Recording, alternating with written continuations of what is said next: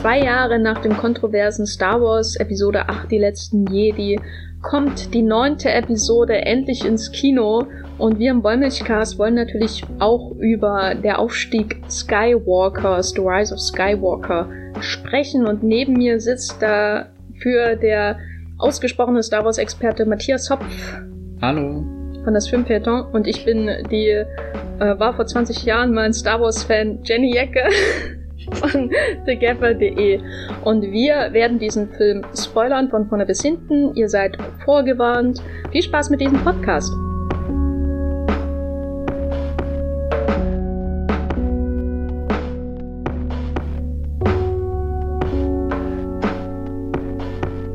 Da wir alle, oder zumindest ich, Solo Star Wars Story schon komplett aus unserem Gedächtnis gestrichen haben, ist es ja schon ein sehr langes Warten auf diesen Film gewesen. Matthias, wie war das für dich denn eigentlich so lange?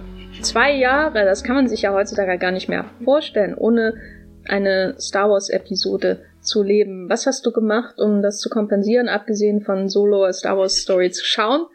Äh, und wie ging es dir dabei? Ich möchte gerne einen kompletten psychologischen Bericht.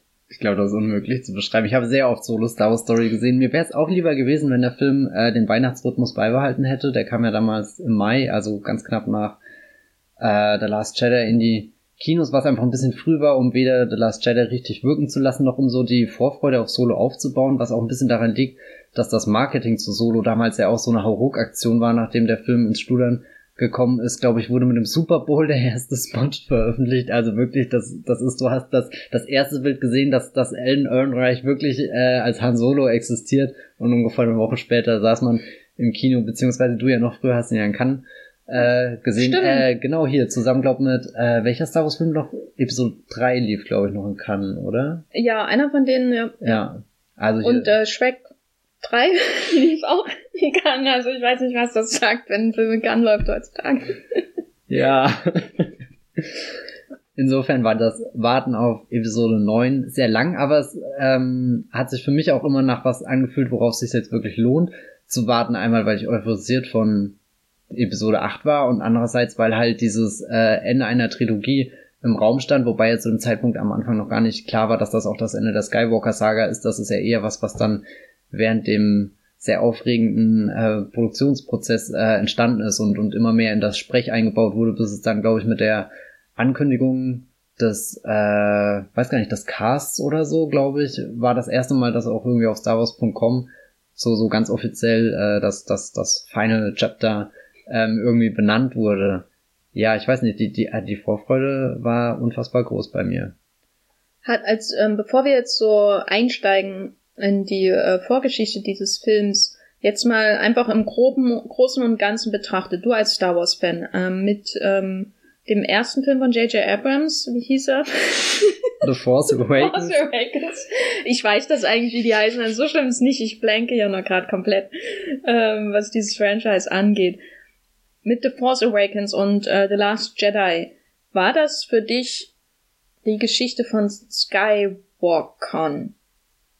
Also ich glaube weniger The Force Awakens, aber definitiv The Last Jedi eben dadurch, dass der Fokus auf Luke war. Ich meine, rein theoretisch hat man mit Leia ja auch eine Skywalker, aber die hat ja nicht die größte Rolle in Episode 7 gespielt. Da war ja dann eher Han Solo die Bezugsperson der alten Figuren, die, die dann eben der, so, so für die neuen Generationen beides war. Auf der einen Seite begegnen sie denen ja mit so einer gewissen Ehrfurcht und sind fast ein bisschen Fans wie, wie, du bist der Han Solo, das ist ein Millennium Falcon hier, oder, oder nicht ein Millennium Falcon, sondern der Millennium Falcon natürlich, aber dann dann gleichzeitig auch ein bisschen die diese Erkenntnis, die die die sich so langsam äh, anbahnt äh, zum Ende von Episode 7, dass das ja auch ein Erbe ist, was da auf die zukommt und und ich meine Ray und Finn trifft das noch nicht so hart wie eben Kylo Ren, der der ja gleich im siebten Teil dann seinen seinen Vater auch irgendwie tötet, weil er schon so komplett zerrissen ist von von all den den großen Figuren, die da vor ihn kamen und die ihn jetzt versuchen zu beeinflussen, zu manipulieren und weiß nicht was.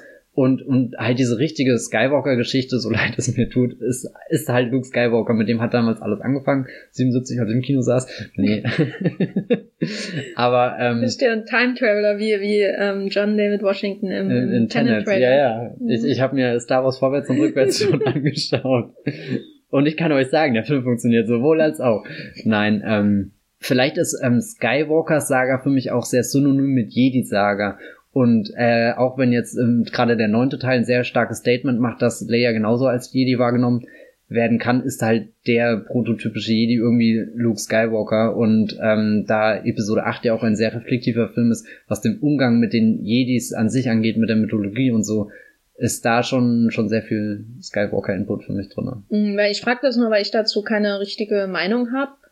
Ähm, es war schon, als die ersten beiden Trilogien waren halt schon immer so eine Familiengeschichte irgendwie. Es war im Grunde wie, ich weiß nicht, The Magnificent Ambersons oder so halt mit Jedi oder so. Also es geht um, über Generationen hinweg und dann halt irgendwie in der falschen Richtung, also mit einer Prequel-Trilogie nochmal zurück und so weiter und so fort. Weil, womit ich dann halt ein Problem hatte, so im Nachhinein mit dem Skywalker-Tag, ist halt, dass die, dass ich ähm, immer gehofft hatte, dass Ray halt mit denen überhaupt nichts zu tun hat, mhm. nicht im entferntesten gar nicht. Äh, weshalb dann halt der Last Jedi genau im richtigen Moment ähm, kam, auch, also um das zu, zu bestätigen, und naja, wie das jetzt weitergeht im, im neunten Film, darüber werden wir ja ausführlichst sprechen. Ähm, meine Vorfreude war auch eher so gedämpft, ähm, was vor allem an der Vorgeschichte äh, liegt, weil ich mochte ja The Force Awakens. Ich mochte, das war einfach so eine Erinnerung daran, ähm, wie schön es ist, einfach in dieser Welt zu verweilen, ähm, weil ich das, das Problem hatte bei den Prequels, dass mir diese Filme abgesehen davon, dass ich Probleme mit der Story hatte und die ähm, selten, ähm, also dass ich sie einfach unglaublich hässlich fand, auch jetzt im Rewatch vor einem Jahr oder so, äh, war mein Problem mit den Prequels, dass diese Star Wars Aura aus den alten Filmen für mich nicht aufgebaut wurde, was in, an der Ästhetik einfach lag. Obwohl, ähm, als ich zum ersten Mal gelesen habe, dass, dass es noch eine Trilogie geben könnte, wo es um Anakin geht, ich dachte, boah, das ist die geilste Story mhm. auf der mhm. ganzen Welt, das will ich unbedingt sehen. Und naja, dann kommt halt der Prequel-Kram. Äh, und, und dann schaut man eben Force Awakens und auf einmal ist dieses Gefühl wieder da, weil was auch immer man über den Film sagt, er schafft es, diese, dieses ähm, taktile Gefühl für diese Welt darzustellen. Vielleicht noch besser als Ryan Johnson. Also ich finde auch jetzt in dem neuen Film einfach, wie die Welt aussieht, wie der Schnee da rumstöbert und so, das ist so, sieht aus wie in den 70er Jahren teilweise. Ähm, ist natürlich vielleicht auch wieder ein Problem, weil das so nostalgisch ist und so und ist eigentlich keine Qualität für sich. Aber wie gesagt, da ich mochte den ersten Film von J.J. Abrams, aber die Vorgeschichte von ähm, dem neuen Film The Rise of Skywalker, der äh, Aufstieg Skywalkers, hat ähm, die Vorfreude doch sehr stark gedämpft. Zuerst wurde die Vorfreude negiert, weil Colin Trevorrow engagiert wurde als Regisseur, der Mann hinter Safety Not Guaranteed und äh, der Jurassic World Franchise, dem Jurassic World Franchise und ähm, Henry, irgendwas mit Henry, Book, Book, of Henry. Henry.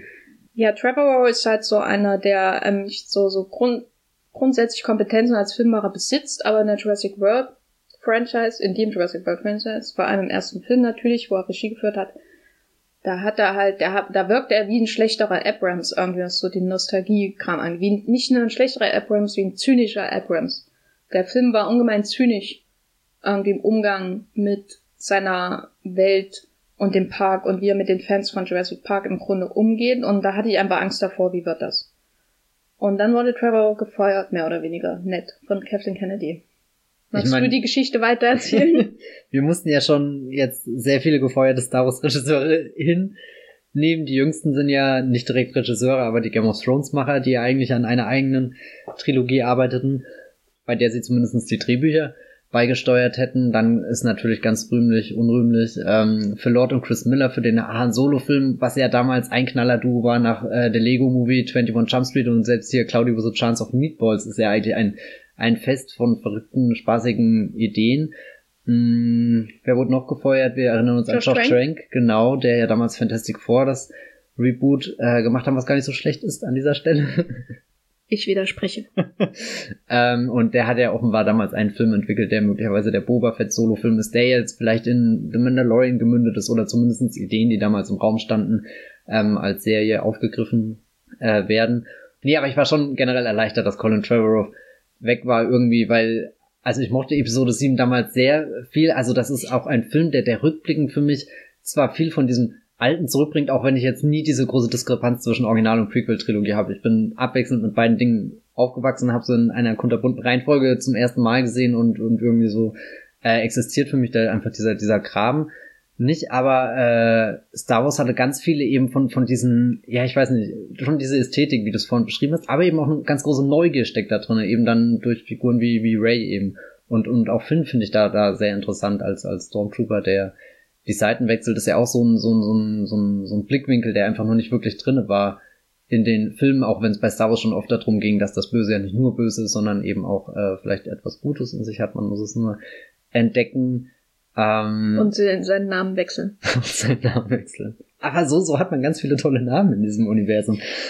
Auf alle Fälle, J.J. Abrams hat mir da irgendwie Zuversicht gegeben, dass das wieder sehr toll wird. Und ich fand es für ihn persönlich interessant, weil er hat ja jetzt schon mega viele Franchises wieder zurückgeholt oder beziehungsweise Mission Impossible hat er so einen neuen Input gegeben. Star Trek war ja wahrscheinlich sein, sein namhaftes Reboot bis zu dem Zeitpunkt, also so jemanden, den du holst, wenn du, wenn du einfach frischen Wind in den Segeln brauchst und, und jemand, der irgendwie diese Geschichte zeitgemäß adaptiert und auf wirklich dem höchsten Niveau des Blockbuster-Kinos gerade irgendwie arbeitet. Und dann, dass er jetzt an dem Punkt ist, wo er einfach eine Geschichte beenden muss, wo er auch bei Lost nur irgendwie am Anfang mit dabei war und gar nicht mehr vor der Herausforderung stand, wie beenden wir jetzt dieses Monstrum nach sechs Staffeln, wo, wo keiner mehr so richtig weiß, also so, so dass er vielleicht erzählerisch dass das Komplexeste, in das er involviert war, aber sich eben nie diese Frage stellen musste, die sich dann Damien Lindlof oder so gestellt haben. Gut, wir können das nicht einfach zu Ende erzählen, dass das befriedigend ist aus in Anführungsstrichen einer logischen Perspektive, sondern wir finden dafür einen emotionalen Schluss oder so und, und da war ich einfach gespannt, wie macht er das jetzt bei Episode 9. Der Regiewechsel bringt natürlich auch mit sich, dass er recht spät in den Film eingestiegen mhm. ist. Er hat am Anfang kein Outline oder so gemacht für die gesamte Trilogie oder man weiß nichts davon. Ähm, aber es gab ja offensichtlich keins. Ne? Sonst würden die Filme wahrscheinlich einfach fundamental anders aussehen. Und das heißt, man kommt dann halt ähm, rein äh, in dieses Projekt. Der Starttermin muss gehalten werden, weil sowas halt enorm wichtig ist. Ähm, siehe Cats aktuell, was alles dafür mhm. getan wird, nur damit der Starttermin gehalten werden kann. Über Cats werden wir später noch sprechen in einem anderen Podcast. Ähm, weil das eben so wichtig ist, auch das Weihnachtsgeschäft ähm, mitzunehmen. Und dann hatte er ja noch zusätzlich die Hürde, dass eine der, das, das quasi das letzte verbliebene Mitglied der, der Urhelden von den Hauptdarstellern gestorben ist, nämlich ähm, schon bevor The Last Jedi ins Kino kam, nämlich Carrie Fisher. Ähm, Last Jedi war zu dem Zeitpunkt schon abgedreht, mhm. ähm, aber es gab quasi keinerlei Aufnahmen für sie für diesen letzten Teil und man entschied sich dagegen, sie jetzt zu reanimieren, so wie sie in äh, Rogue One verjüngt wurde am Ende oder wie eben auch Peter Cushing wirklich ähm, mehrere Jahrzehnte nach seinem Tod wieder auferstanden äh, wurde, muss man ja sagen, für ähm, Rogue One.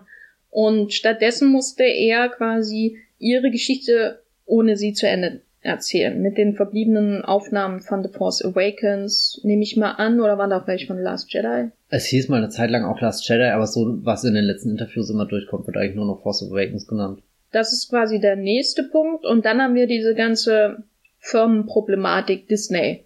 Disney nach dem äh, finanziellen Misserfolg von Solo ähm, A Star Wars Story.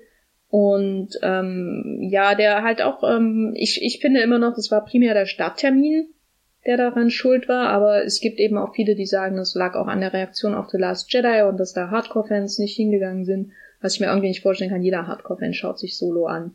Sonst ist er ja kein Hardcore-Fan. Zumal ja Solo auch so ein, so ein Stück in dieser neuen Ära von Star Wars-Filmen geworden ist, was ja ganz viele von den, den, den, sag ich mal, Expanded Universe Vibes mitbringt. Also das, was viele, viele Hardcore Star Wars Fans oder was auch immer ankreiden, dass der Disney hier den Kanon gestrichen hat. Da ist ja Solo ein ganz großzügiger Film, um Dinge wieder äh, in das Universum und in die offizielle Timeline reinzuholen. Natürlich in variierter Form, aber ich glaube, da ist kein Fan richtig böse gewesen über das, was er versucht hat und hat ja auch hier sehr talentierte Leute, hier äh, Lawrence gestern und sein Sohn, die das äh, gemanagt haben, ist fast schon ein bisschen zu viel Vetternwirtschaft. Aber wir reden ja von Star Wars, da ist Familie alles. Oha. Jetzt auf einmal, hä? Auf das einmal. Blut, das Blut ja, bestimmt ja. über alles. Ja, ja, ja, ja, oh, ja. Nee, naja, also so oder so ist einfach Disneys Strategie, ähm, die Marvel-Verleihpolitik auch bei Star Wars anzuwenden, gescheitert. Also ich, Solo war nicht zuletzt, ähm, man kann über alles diskutieren, aber nicht zuletzt ein Zeichen eines übersättigten Marktes, was Star Wars angeht. Und Da, nun hat man halt ähm, Disney, die so und so viel Milliarden für Lucasfilm ausgegeben haben, um dieses Franchise zu melken bis zum geht nicht mehr.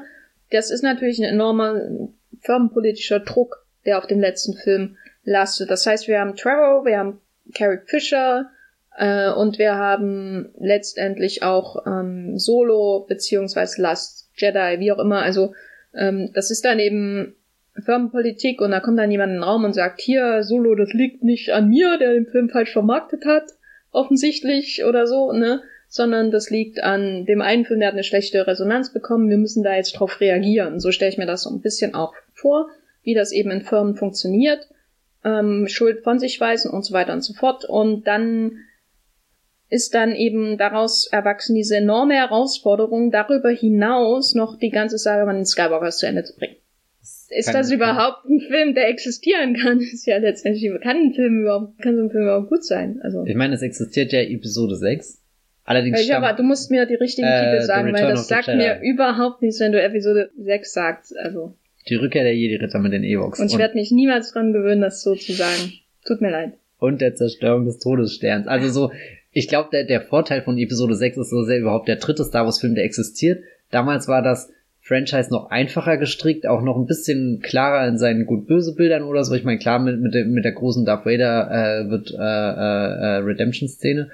Aber ich glaube, da war es einfach einfacher, das als dieses große Ende zu dingsen und alles, was dann danach kam, wusste er schon, dass das halt in der Zerstörung des zweiten Todessterns irgendwie mündet, aber jetzt nachträglich nochmal eine Trilogie, die danach angesiedelt ist es fühlt sich sehr komisch an und als ich jetzt im Kino auch saß und den Film dann geguckt habe, habe ich mich zum ersten Mal auch so richtig, also ich habe mir viel von dem Film ausgemalt im Voraus, aber nie so wirklich halt dieses Skywalker-Ende. Ich habe mir viel mit äh, hier Ray, Finn und Poe und so, eben die diese neuen Helden, also so was es wirklich bedeutet, so einen Skywalker-Punkt zu legen. Also so da wirklich was Finales, so final man natürlich heutzutage in Hollywood irgendwas machen kann das fand ich immer sehr komisch, die Vorstellung. Hm. Es, also ist ja auch dann irgendwie so, wenn man sich den Film anschaut, dass es letztendlich eher darum geht, ähm, die Zukunft der Jedi darzustellen und nicht der Skywalkers, oder? Also es ist so, als wäre das letztendlich eine Frage über die Zukunft der Jedi auf der Welt. Weil halt beides eng miteinander verbunden ist, ja. beziehungsweise die Skywalker-Familie halt die einzigen verbliebenen Jedis auch irgendwie sind und ich glaube, die jedes Jahr im Star Wars-Universum auch noch so eine gewisse Idee von irgendwie alten Werten mitbringen. Ich meine, Ryan Johnson ist dann halt jemand, der sehr aktiv damit umgeht mit diesen alten Werten und halt auch den Gedanken in den Raum stellt, ja, was können wir uns nicht komplett davon lösen und ist er in seinem Film auch wirklich tut.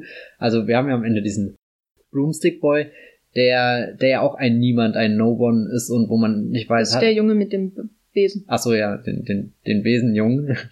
Und halt auch einfach zum Besen greift und im Schatten schon der Jedi-Ritter äh, geworden ist. Das hört sich schon wieder so düster an, der Schatten, als wäre er böse, aber nein, das ist ja eher ein, ein ganz großer, hoffnungsvoller äh, Moment, der, der jedem irgendwie dieses Geschenk äh, gibt, was er sonst eher, wo wir jetzt vorhin schon über Blutlinie und weiß nicht was gescherzt haben, so eher so einen exklusiven Kreis vorbehalten ist. Und da ist ja Last Jedi einfach ein sehr, sehr progressiver Film, der die Tore für alle öffnet wir müssen ja jetzt schauen. Also wir haben diese ganzen Probleme in der Vorproduktion dieses Films benannt, die Dinge, auf die er reagieren muss, mit denen er umgehen muss. Also der ähm, zuallererst natürlich auch der fehlende Plan für eine ähm, komplette Trilogie. Das offensichtlichste schon in der allerersten Sequenz des Films ist ja der Umgang mit The Last Jedi, der zur Erinnerung an manche, die ähm, nicht so viel Zeit bei Twitter ähm, verbringen wie wir, sehr kontrovers aufgenommen wurde ähm, mit viel Hass, also auch hinter jedem Thread ähm, über den neuen Film gibt es äh, dann immer irgendjemanden, Last, Last Jedi hat alles ruiniert an diesem Franchise. Und es ging ja noch viel, viel weiter bis hin zum Mobbing von Schauspielern, die an dem Film beteiligt waren und zur, zum kompletten Ruin des Diskurses über Star Wars. Der Film reagiert einfach von vornherein auf The Last Jedi, indem er Kylo Ren, gespielt von Adam Driver, in den Unterschlupf von Imperator Palpatine schickt, der quasi verrät, ah, mit Snoke, dem großen Baddy, der überraschend in The Last Jedi ermordet wurde, halbiert, besser gesagt, da, da steck ich doch dahinter, das ist doch eigentlich nur äh, quasi ein, ein, eine Marionette in Klonform, die ich kontrolliert habe. Warum? Weiß man nicht so genau. Warum da mehrere kleine Baby-Snook-Klone in äh, den Fässern rumliegen wie in der Matrix, weiß ich auch nicht. Werden die gegessen? Was macht er mit denen? Wo werden die noch eingesetzt? Ähm, und warum hat er äh, jemanden herangezüchtet, der so ein verunstaltetes Gesicht hat? Matthias, beantworte mir bitte diese Fragen. Ich glaube, er hat einfach äh, gemerkt, dass seine Designfähigkeiten nicht die größten sind. ich glaube, dieser, dieser Ding, dieser Kanister mit den ganzen äh, toten Snoke-Oberkörpern, ähm, war halt einfach so ein bisschen, es hat schon ein bisschen gedauert. Mein, mein großer Masterplan hat auch nicht auf Anfang funktioniert. Ich musste auch verschiedene äh, äh, Iterationen irgendwie von diesem Snoke durchgehen und der letzte. Aber wie lange hängen die dann, wie lange sind die dann schon drin? Hat er einfach den realen Snoke, der schon in der Position der Macht war, hat er ihn umgebracht und durch einen Klon ersetzt? Ist das die Story?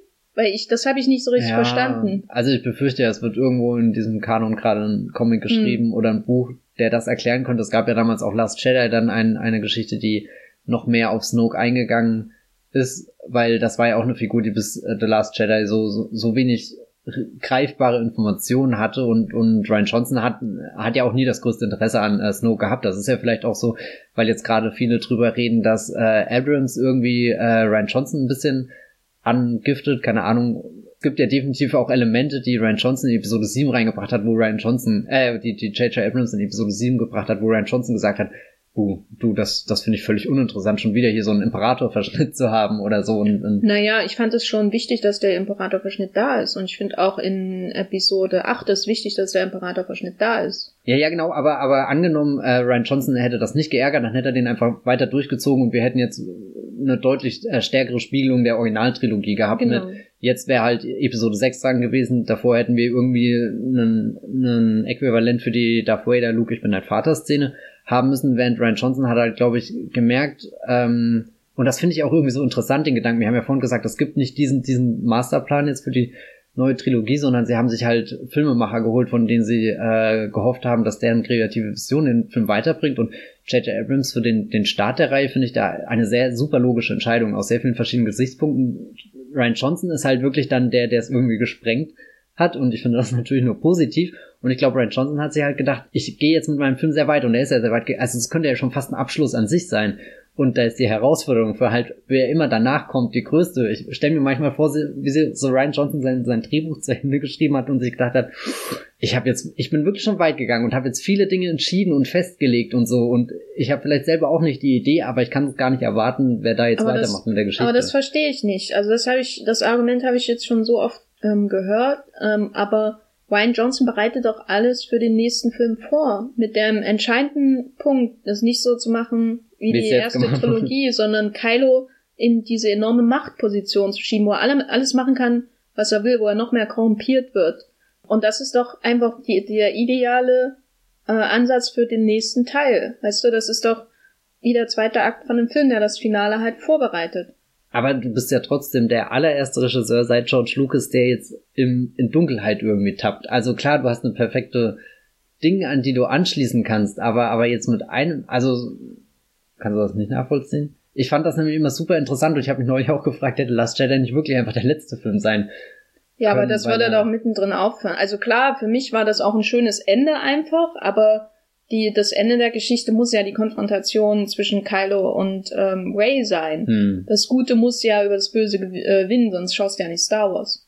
Und das war ja kein, diese Konfrontation gab es ja nicht. Es gab eine, wo ähm, sie knapp daran ist, ihn auf ihre Seite oder er äh, sie auf seine zu holen. Also diese, dieses Zusammenkommen von den beiden steht im Raum und wird dann explodiert wie der Raum selbst von Snoke, der Thronraum. Äh, und, und dann werden sie da getrennt und damit sind die Fronten verhärtet und alles wird vorbereitet für das Finale. Weil das ist auch viel offener. Also es wird sehr viel vorbereitet, aber es ist gleichzeitig auch viel offener als das Ende von The Force Awakens, wo J.J. Abrams seinen Nachfolger quasi daran äh, dazu zwingt, äh, das aufzunehmen. Das hast du doch in keinem anderen Star Wars Film so ein so ein Cliffhanger. Und das ist ich halt mein, so. Gut, wir haben auch andere Cliffhanger. Ja, aber in, aber doch nicht, also, also normalerweise endet es ja, ja eher damit, dass jemand irgendwie ins Weltall hinausschaut ähm, mit einer frisch äh, äh, angebrachten Computer äh, äh, Roboterhand und auf sein, über sein nächstes Abenteuer denkt, nachdenkt oder zu irgendeinem Planeten fliegt. Hm. Ob er dann da ankommt und so, das ist dann in dem nächsten Teil ja eher dann überlassen. ich befürchte halt irgendwie so, dass das Grundkonzept oder, oder das Grundproblem ist, es hätte halt einen zweiten Ryan Johnson einfach gebraucht, um Episode 9 Finde ich nicht. Ich finde, ich finde, es ist alles da, was man braucht. Und es wird sich entschieden, das nicht zu nutzen. Das nehme ich dem Film hm. wirklich übel. Also, ähm, Aber ich bin jetzt gar nicht so überrascht, dass er so geworden ist, wie er ist, seitdem ich weiß, dass, dass er von J.J. Abrams gemacht na, wird. Na, das überrascht mich auch überhaupt nicht. Aber ich sehe einfach nicht, dass man ähm, den Storytelling von The Last Jedi die Schwächen von äh, und für mich sind es ja Schwächen, für andere sind es vielleicht Stärken, aber dass man das diesen Vorgänger anlasst, weil ich finde, er hat um alles, Gottes Willen, ich will ihn ja nicht weißt du, aber, der, der, Film ist unantastbar, ist perfekt.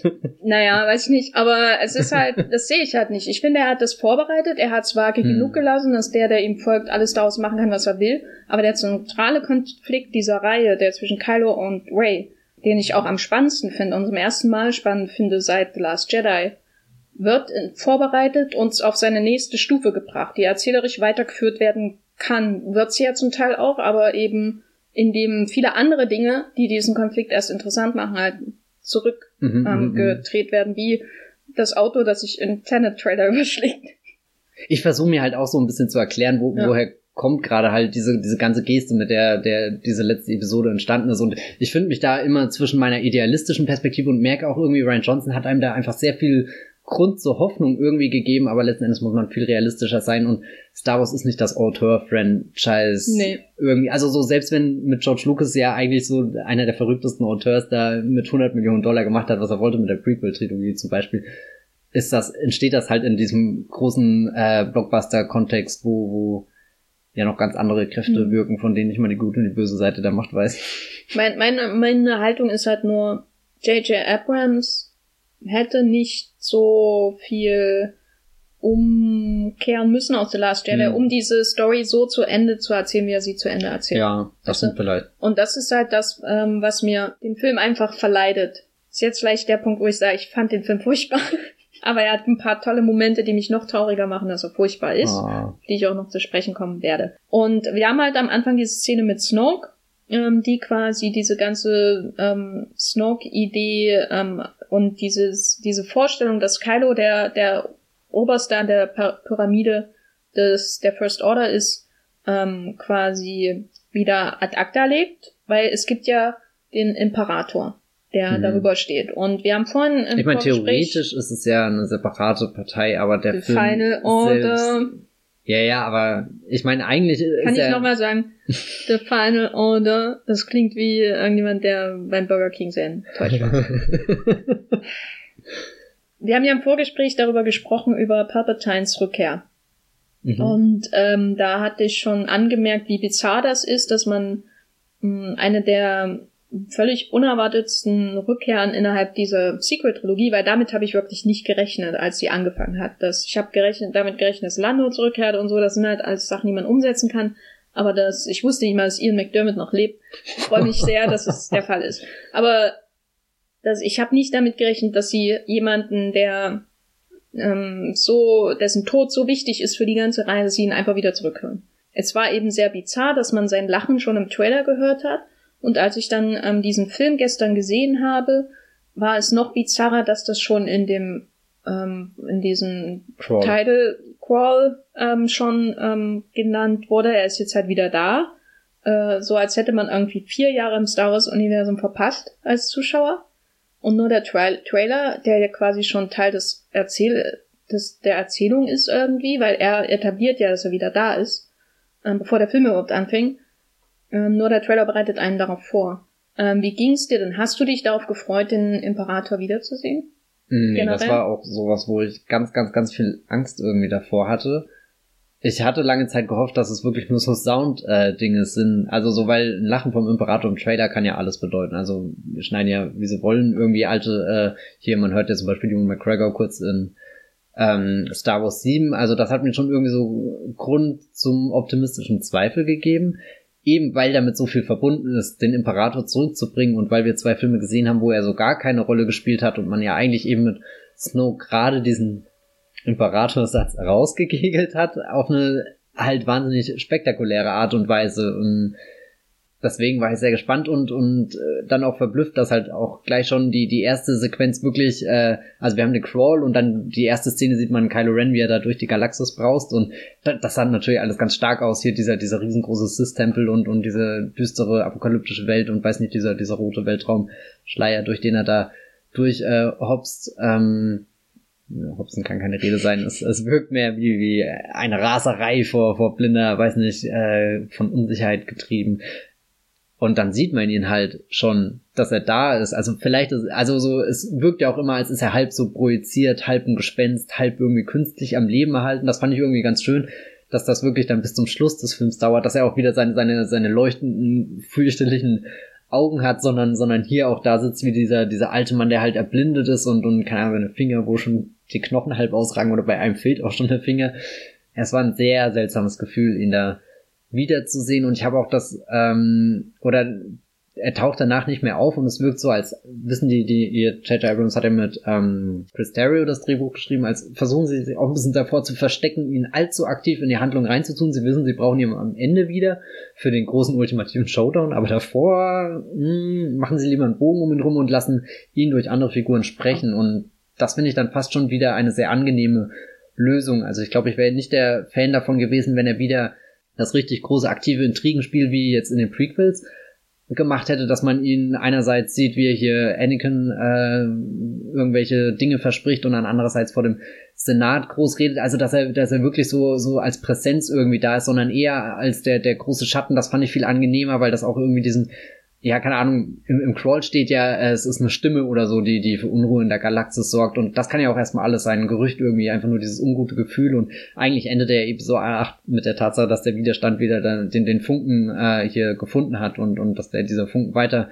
glüht und, und dann fragt man sich schon, was kann denn kommen, dass der Widerstand jetzt so, so, so verunsichert ist und natürlich dieses gespenstische Lachen, wo keiner wirklich wahrhaben will, auch dass es passiert, weil es eben schon so lange weg ist. Also eigentlich finde eigentlich finde ich es eine interessante Art und Weise, wie sie es gelöst haben, bestimmt nicht die beste, aber dadurch, dass man eben konfrontiert ist, so eine nicht nur mächtige Figur in der Serie, sondern auch mächtige Figur für das Franchise zurückzubringen, war das schon gut.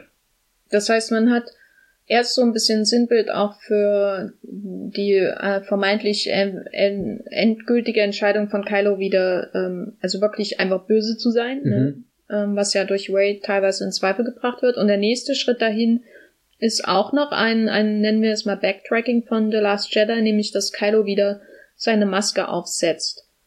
Und die sah zwar sehr stylisch aus, ich finde auch besser mhm. mit dem, mit dem, mit dem roten, mit den roten Adern sieht das auf jeden Fall besser aus als vorher. Aber warum? Ist da, also das war so ein Moment, wo ich dachte, J.J. Abrams hatte eine Idee in Teil 7 und die fand er so geil, dass er sie völlig unlogisch nochmal zurückbringen musste. Oder unlogisch ist vielleicht das falsche Wort, aber für mich war das sowas, was klar, man kann immer darüber diskutieren, gibt es noch einen Hintermann bei Snoke und so, das war halt, man wusste halt nicht, woher er kam und was da noch so ist. Insofern kann man das schon irgendwie drumrum reden, dass man doch irgendwie wieder beim äh, Imperator rauskommt. Aber bei der Maske, das war so ein typischer Moment, wo ich dachte, das ist abgeschlossen, da ist er jetzt drüber hinweg, mit der Narbe sieht er sowieso viel cooler aus. Und dann sieht er, setzt er sich wieder auf, weil das was ist, wovon äh, JJ nicht loskommen kann, oder weil irgendjemand bei Disney gesagt hat, dann können wir noch ein Spielzeug mit diesem, noch eine Funko Pop mit der neuen äh, Funko Pop mit der neuen Maske verkaufen. Ich weiß nicht, was der Grund ist, aber das war für mich so einer der Momente, wo ich dachte, warum verbringen sie überhaupt Zeit damit? Du hast so viel zu erzählen im Film. Warum ist das wichtig? Vor allem, weil die ja auch dann einfach nur weggeschmissen wird wieder. Hm, aber sie sieht halt unfassbar cool aus. Na, ich glaube, also so einerseits ähm, wäre es nicht notwendig gewesen, andererseits befindet er sich jetzt auch an dem Punkt, wo er nicht nur, also so, wir haben ja vorhin schon gesagt, er ist verunsichert und zerrissen und so, und dann steht er da mit Ray und hat endlich die Idee, wie er es schafft, sich von all diesem loszulösen, was ihn sein ganzes Leben lang plagt. Und dann sagt Ray ihm nein, also und ich glaube, das muss ja noch viel schlimmer sein. Und dann, dann ist er total verwirrt, landet da auf Crate und dann glaubt er, ist Luke überlegen, aber nein, selbst da lässt ihn dann Luke wie so ein Trottel stehen. Also so, so, ich glaube, ihm geht's halt nach The Last Jedi so elend wie sonst keinem einzigen Mensch auf der ganzen Welt. Und da kann ich schon verstehen, dass halt sowas wie diese Maske aufsetzen wieder was ist, wo er sich zurückklammert, zurückzieht oder also so, so. Ähm, aber wir sind doch hier nicht in einer Serie, die immer wieder zu ihren retardierenden Momenten zurückkommen kann, weil sie sieben Staffeln hat. Also irgend, also bei, bei einer Serie traditionell erzählt ist es ja ganz normal, dass sich die Figuren irgendwie im Kreis drehen und irgendwann hören sie auf und das Finale ist erreicht. Also Ross und Rachel kommen zusammen und trennen sich wieder und kommen zusammen und die äh, Kylo kommt mit seiner Maske zusammen und trennt hm. sich wieder und kommt wieder mit ihr zusammen. Aber das ist doch ein Film und ich nehme dem Film auch sehr übel, dass er mich irgendwie in so eine Drehbuchkritikrolle irgendwie reindrängt, aber ihm geht's ja nichts um nichts anderes als Drehbuch, weil ästhetisch gibt er so nicht so viel her. Das, also rein von den Set Pieces, sie sind einfach, da ist einfach alles busy und sonst ist da halt nicht so viel. Aber er bringt mich halt immer in die Rolle, um dann zu sagen, warum muss die, muss er einen Schritt zurückgehen? Wäre nicht der logische Schritt eher gewesen, klar, er ist jetzt, äh, hatte ein paar Rückschläge, aber er ist der Boss der First Order. Er hat keinen Grund, eine Maske zu tragen. Naja, aber dann gibt's halt den Imperator, der ihn ja wieder bedroht. Das ist ja auch der, der Grund, warum er ihn aufsucht. Er sucht ihn ja nicht aus, weil er sich mit ihm verbünden will, weil er jetzt glaubt, da seinen nächsten Raider gefunden zu haben. Darüber ist er hinweg. Ich glaube, sein, sein eigentlicher Plan ist es, also er, er, er glaubt ja nie, äh, oder, oder er weckt ja nie den Anschein, jetzt wirklich mit dem Imperator mitzuspielen, sondern, kann man, er sucht ihn halt mal auf, um auszutesten, was kann denn der Alte noch? so, so, also so, so, so, ein bisschen was von seiner Arroganz und Überheblichkeit hat er ja nie verloren, egal wie, wie oft er da, da schon auf die Schnauze gefallen ist und im Stich gelassen wurde und aber hast du diese vielen Punkte, weil da gibt's ja dann noch mehr. Es gibt dann noch diesen Satz zu dem Lichtschwert von Luke. Ja. Und so hast du den Film, du hast den Film ja allgemein viel positiver wahrgenommen als ich habe. Also ich weiß nicht, was du ihm bei Letterboxd gegeben hast. Noch nichts? Noch nichts. Ähm, aber ich nehme einfach mal an, dass du ihn besser fandest als ich in der bisherigen Konversation. Hast du dann beim Schauen das wahrgenommen als Backtracking von The Last Jedi? Oder war das die Lichtschwertszene definitiv? Das war das einzige Mal, wo es mich aber auch wirklich geärgert hat irgendwie, ähm, weil es halt sehr, sehr passiv-aggressiv ein bisschen gewirkt hat oder so. Ich weiß nicht, ich mag diese Szene eigentlich mit Mark Hamill, der da zurückkommt. Das, das sind alles tolle Motive, weil du gerade gesagt hast, der, der, der gibt ästhetisch nichts her. Naja, es auch, gibt hübsche Bilder, die gibt's bei J.J. Abrams immer, aber sowas wie den äh, Thronraumkampf ähm, aus The Last Jedi, sowas gibt's in dem Film nicht. Es gibt sehr, sehr überfordernde Actionsequenzen, die super aufwendig sind und hier und da mal eine nette Plansequenz, wenn die da irgendwie durch ein, ähm, die Gänge von einem Sternenzerstörer rennen und hier und da schießen, da gibt's eine sehr agile Kamera, aber es gibt nicht dieses Setpiece oder so ähm, was mich irgendwie überwältigt oder den Schnitt. Der Schnitt ist für mich eher fachmännisch als ähm, ähm, poetisch oder oder stimmungsfördernd, so wie bei ähm, The Last Jedi zum Beispiel. Da habe ich ja damals in dem Podcast auch mhm. über den Schnitt gesprochen. Also, weißt du, es ist alles, äh, man kommt irgendwie zum Ziel, ähm, auch diesem netten Endbild, aber es sind halt alles immer nette Bilder, die für mich wenig äh, aber, aber wenige schöne Szenen oder ähm, aufregende Szenen an sich oder ästhetisch irgendwie interessante Szenen auch nur. Die, die Auflösung und so. Ich kann mich auch kaum an irgendwas erinnern, außer an die Alien-Gesichter. Das war so am ehesten das, was für mich in dem Film Charakter hatte. Okay, da würde ich sehr viel widersprechen. Also so hab gelebt in diesem Film, habe ich. Aber ich kann auch verstehen, dass du sagst, ähm, er lebt sehr wenige Momente. Gerade halt in der ersten Hälfte, wo sehr viel schnell passiert, wo du eher diesen, diesen rasanten Abenteuercharakter hast da habe ich mich am ehesten an Return of the Jedi, Episode 6, erinnert gefühlt, der ja am Anfang auch wirklich so ein, so ein richtig spaßiger Film ist, der, der gar nicht genug entdecken kann in dieser Welt. Aber habe ich dann auch im Blog irgendwie geschrieben, dass dieses, dieses Entdeckenstreben zwar da ist, aber für die eigentliche Entdeckung dann immer doch fast ein bisschen zu wenig Zeit äh, bleibt bei Episode 9. Aber nochmal zurück zu, zu wo, wo er eben hier sich direkt auf Episode 8 bezieht, andere Dinge, wo es oder oder meine größte Angst war halt, dass diese richtig richtig tolle Ray Kylo Sache fallen gelassen wird und keine Ahnung, wie Ryan Johnson die Geschichte fortgesetzt hätte oder jemand anderes, aber da war ich einfach sehr erleichtert, dass, dass, dass das Herz von dem Film geblieben und dass da alles für mich funktioniert hat irgendwie, also so selbst bis zu, zu einem Kuss hin wo ich auch lange Zeit unentschieden war, bin ich Team Raylo oder nicht, äh, sondern eher das so, so fasziniert beobachtet habe und einfach gemerkt hat, egal was die beiden bisher in dem Film irgendwie gemacht haben, was sie verbunden hat, das, das ist was, was mich total fesselt. Und jetzt am Ende bin ich auch sehr zufrieden, wie das ähm, zusammengelaufen ist oder so.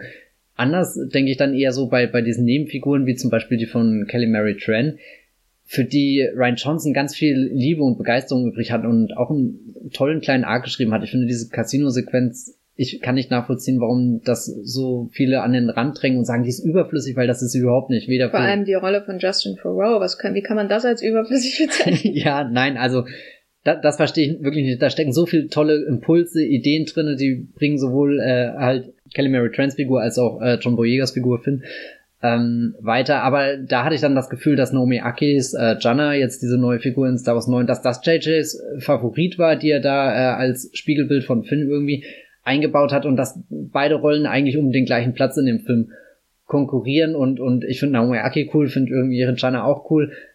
Deswegen will ich nicht sagen, es ist doof, aber im Endeffekt ist das so, so ein kleiner Konflikt, wo ich mich einfach frage, war das wirklich notwendig? Wäre das nicht ein Kompromiss gewesen, den man eingeht? Oder dass zum Beispiel der Film auch jetzt diesen neuen Truin Deo da einführt?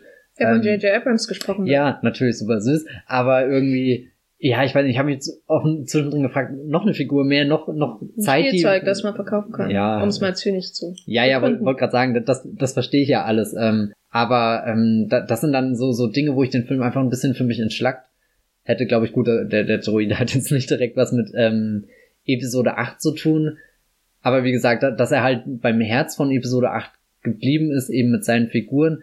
Ich frage mich natürlich jetzt auch, wie es so mit äh, den, den, den Schlüssen, die ich aus Episode 8 mitgenommen habe, eben, dass äh, No One kann jeder sein und, und 7 kommt ja für mich zu dem, zu dem Ende, dass, dass Ray sich ihre Familie aussuchen kann, was für mich definitiv den Familienbegriff in Star Wars erweitert, weil es eben unabhängig davon ist, wer ist wo reingeboren worden oder eben nicht. Es wirkt halt nicht wie eine Adelsgeschichte. Genau, und, und eigentlich, das finde ich einen schönen Gedanken, selbst wenn er nicht ganz so kühn irgendwie wirkt, wie jetzt eben das Ende von Ryan Johnsons Episode, habe ich doch das Gefühl, dass das die Galaxis größer macht und und mehr mehr mit einschließt und und nicht äh, oder was ich jetzt oft vernommen habe, dass der Film als sehr konservativ gewertet ist, wo natürlich er ist konservativer als Episode 8 eben dadurch, dass er gewisse Dinge anders interpretiert und und sich eher wieder zurückbesinnt von wo Episode 7 gestartet ist, aber am Ende hatte ich das Gefühl, er geht da wirklich einen Schritt weiter und und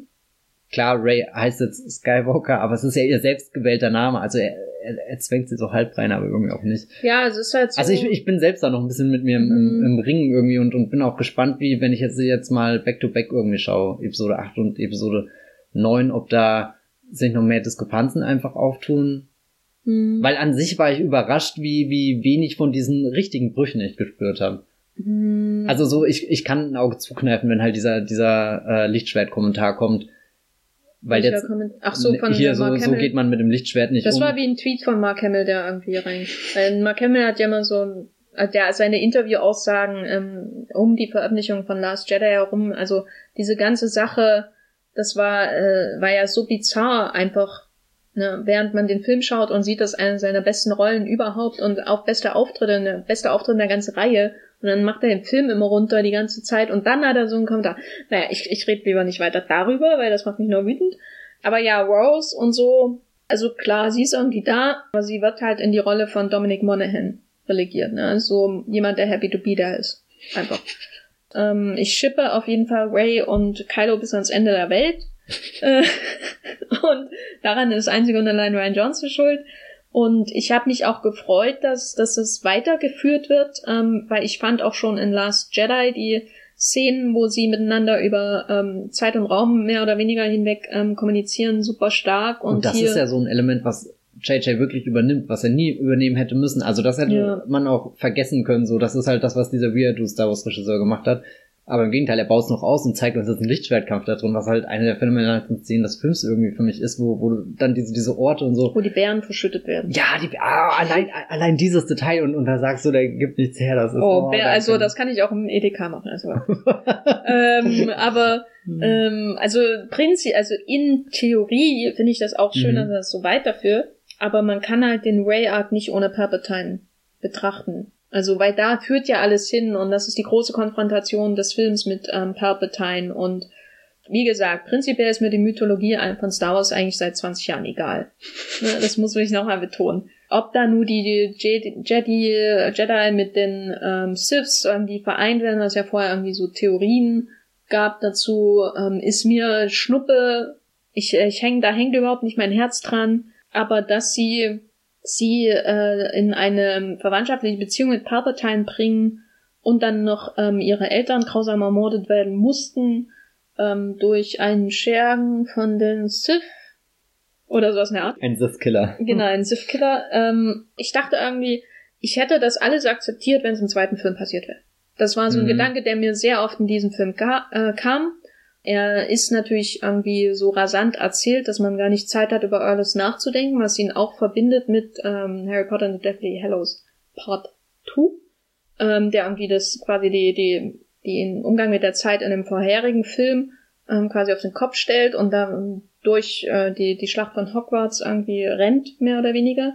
Und das war halt mehrmals so ein Moment, wo ich dachte, so wie es jetzt präsentiert wird, nehme ich das dir überhaupt nicht ab und es wirkt total konstruiert. Wenn sie mir das aber im zweiten Film gezeigt hätten, dann hätte ich das wahrscheinlich alles akzeptiert. Dann hätte ich auch Palpatine, wenn es eine Überraschung gewesen wäre im zweiten Film, die vorher nicht geleakt wäre, oder selbst wenn, dann hätte ich es wahrscheinlich auch nicht gelesen, aber wenn das im zweiten Film passiert wäre, dann hätte ich das alles akzeptiert. Und dann ist natürlich meine Frage, warum muss das jetzt passieren? Naja, es ist. Wenn es äh, in keiner Art und Weise vorher vorbereitet wird. Außer dass Sway besonders talentiert ist, was ihre Jedi-Kräfte angeht. halt diese Möglichkeit, den Kontext zur gesamten Saga herzustellen. Also so, du suchst verzweifelt, oder was heißt verzweifelt, du suchst überhaupt erstmal nach einer Figur, die halt diese Wurzeln hat. Und du hast ja schon viele mit drin, du hast ja eigentlich schon Luke und, und der sehr weit zurückreicht und, und Han Solo und, und äh, eben Leia. Aber so, also eigentlich fand ich den Gedanken dann ein bisschen faszinierend, wenn du diesen, äh, es gibt ja dann ganz viele Trilogien mit, äh, äh Trilogien sag ich, es gibt ganz viele Theorien mit, Star Wars ist ja gar nicht die Geschichte von Luke, sondern eigentlich die Geschichte von Palpatine ist natürlich Schmarrn, weil Hm. wir sehen es ja genau, wie es erzählt ist und das, klar, äh, er, er ist so, so Wenn es eher die Geschichte von Darth Vader, nicht von Palpatine oder so. Mhm. Also das finde ich, Palpatine war nie ein interessanter Bösewicht, außer dass er böse ist und ähm, Darth Och. Vader sich an ihm abarbeiten kann.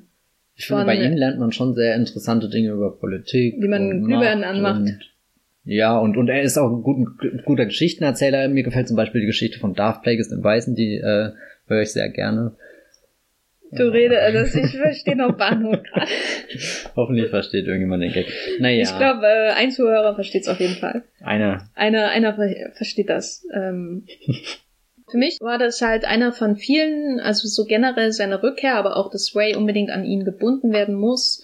Ähm, das war so eine, ähm, einer von mehreren Momenten im Film, wo was ich sehr interessant fand, ähm, wo der Film unfähig war, irgendwie den Tod zu akzeptieren. Das war für mich eigentlich so das große Thema dieses ganzen Mhm. Films, dass man von nichts Abschied nehmen kann. Außerhalb Ähm, halt von den Dingen, wo es selbst äußerlich nicht mal von ist. C3PO, der quasi schon tot ist, der eigentlich, selbst als er dann lebt, eigentlich kein Gedächtnis haben müsste, aber es muss immer noch einen Weg geben und C3PO, ist das der richtige? Was? R2D2 ist der kleine Mü- Mülleimer, ne? Der Ich klinge echt wie ein Noob, aber ich habe ja, die Filme so vor oft 20 gesehen. Jahren sind bei dir ganz viele Ich, Midichlorianer-Werte also als vergangen. damals auch die Special Edition rauskam, oh, ich fand das so toll alles, trotz der Effekte. Ja. Weißt du, du hast quasi schon in Reichweite als Filmemacher einen radikalen Schnitt zu machen. Mhm, mhm. Ähm, ich meine, selbst J.K. Rowling hat einen der Weasley-Zwillinge, fragt mich nicht welchen, umgebracht. Viele Sachen sind da offscreen passiert, da kann man drüber streiten. willst du, dass sich JJ jetzt die nächsten Jahre jedes Jahr einmal entschuldigt, dass er Chewie, dass er 3PO, dass er... Ja, ja, genau das war was von ihm. Nee, aber ähm, es sind halt auch so Sachen, wo er sich selber immer wieder in diesen, als Erzähler zusammen mit ähm, Chris Terrio, immer wieder in diese Rolle, in diese Ecke schreibt, wo jemand eigentlich sterben müsste, Mhm. Aber er äh, kommt dann immer wieder raus. Weißt, das fand ich halt interessant, weil man muss ja die Geschichte nicht so erzählen, dass C3PO sein ähm, Gedächtnis verliert, wenn man es hinterher sowieso rückgängig machen und immer wieder dieses rückgängig machen, als wäre ihm der Tod vorangefolgt in Form von Ryan Johnson und er ist jetzt wie der, der Stein der Weisen in Filmform und muss alles immer, muss immer wieder wie so eine, in einer psychopathologisch krankhaften ähm, ähm, Verhalten, in so einem Verhalten muss immer wieder wiederholen, dass er was macht und er kommt in die Nähe des Todes und der macht es wieder rückgängig und ich glaube, der muss mal zum Psychiater. Der gute JJ. Ja. Oh je. Also einer der wenigen Tode, den er da akzeptieren muss, ist ja der von Lea. Ja, genau. aus nachvollziehbaren ja, Gründen. Aber dann hat man, man hat C3PO, man hat hier Chewbacca. ähm, Chewbacca, ähm, was ich auch, äh, ich, ich dachte auch, äh, wenn das im zweiten Teil passiert wäre, dass sie aus Versehen Chewbacca tötet. Das wäre so grandios gewesen. Naja. Ich, ich habe in dem Moment nicht dran gedacht, dass das ein Fake sein könnte. Ich dachte Ja. mir nur, wow, shit, jetzt ist es passiert. Jetzt, jetzt hat sie die Kontrolle verloren und auch, auch Ben, also äh, Kylo schaut ja dann total fassungslos. Also da, das im Kino zu, und ich wusste ja wirklich nichts, was in diesem Film passiert. Ich war eh die ganze Zeit von wow, wow, wow. er, der, er ballert ja einen schon irgendwie mit Ereignissen zu, was, was ja irgendwie aufregend ist. Aber das war so das erste Mal, wo ich die Luft angehalten habe und gedacht habe, was ist denn jetzt los? Das ist ja der Wahnsinn, was hier passiert. Ja, aber man hat ähm, Chewbacca, C3PO, man hat ähm, Ray selbst. Mhm. Ray selbst. Und auch äh, Kylo im Endeffekt. Der Kylo. Hat ja auch, ich meine, er hat den finalen Tod dann zwar schon noch, aber er hätte ja auch auf dem Todesstern sterben können. Ja, also, und das ist so, äh, ähm, ich musste dann auch oft an Endgame denken. Mhm. Ähm, weil Endgame ja auch ähm, durch Infinity War so äh, den Tod quasi zum äh, Erzähler, also als erzählerisches Mittel natürlich sehr intensiv einsetzt durch den Snap, aber letztendlich ähm, viel davon rückgängig gemacht wird, aber zumindest erzählerisch und äh, emotional Gewinn daraus zieht, sich wirklich von Figuren zu trennen. Zumindest für diesen Zeitraum dieses Spielfilms. Wer weiß, wann dann jemand in einer Sprechrolle vielleicht irgendwann wiederkommt oder was weiß ich, wenns Geld ausgegangen ist auf dem Konto. Weiß man ja nicht, wie das ist. Und hier am Ende dieser großen Trilogie, eine ähm, Trilogie, die ähm, Auftakt einen, einen sehr bewegenden Tod von einem, äh, äh, von dieser großen Trilogie-Trilogie, die in ihrem ersten Film äh, ein, ein, ein, ein, wo der Tod so enorm wichtig ist, weil ja Obi-Wan stirbt, Spoiler, in eine neue Hoffnung, und, und der Tod von Darth Vader so enorm wichtig ist für die Geschichte. Und hier der einzige Tod, der final ist, ist der von Kylo, eigentlich. Aber dafür haben sie ja eigentlich gar keine Zeit, den zu erzählen. Echt, den fandest du zu schnell? Das war mir alles, ich fand es zu schnell. Also es ist ehrlich und gesagt ich fand es wiederum enorm schade, und das sage ich nicht nur als ähm, Kylo Ray äh, Schipperin. Ich fand es einerseits viel zu schnell und andererseits schade, dass in diesem Universum niemand mit seiner Schuld leben muss. Das finde ich so mm. schade irgendwie. Also, da geht, kommt man natürlich wieder in Fanfiction-Bereich, wo man den ich Film mein, anders Vader lebt ja definitiv in diesem Universum mit seiner Schuld. Wann lebt er denn in der Originaltrilogie? Wann sieht man ihn denn mit Schuld umgehen?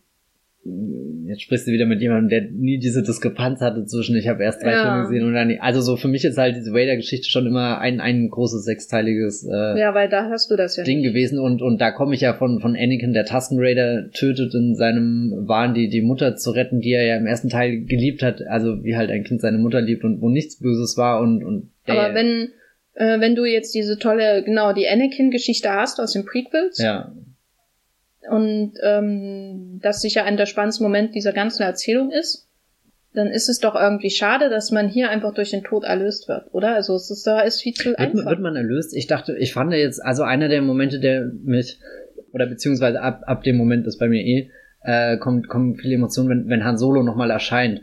Und er ist ja jemand, der es nie geschafft hat, seinen Sohn nochmal zu ähm, erreichen. Und ich glaube, Han Solo bereut nicht Dinge von, er hat Völkermord begangen oder so, oder also halt, halt diese, diese großen klassischen Sünden, ich weiß nicht. oh je, ich sehe schon.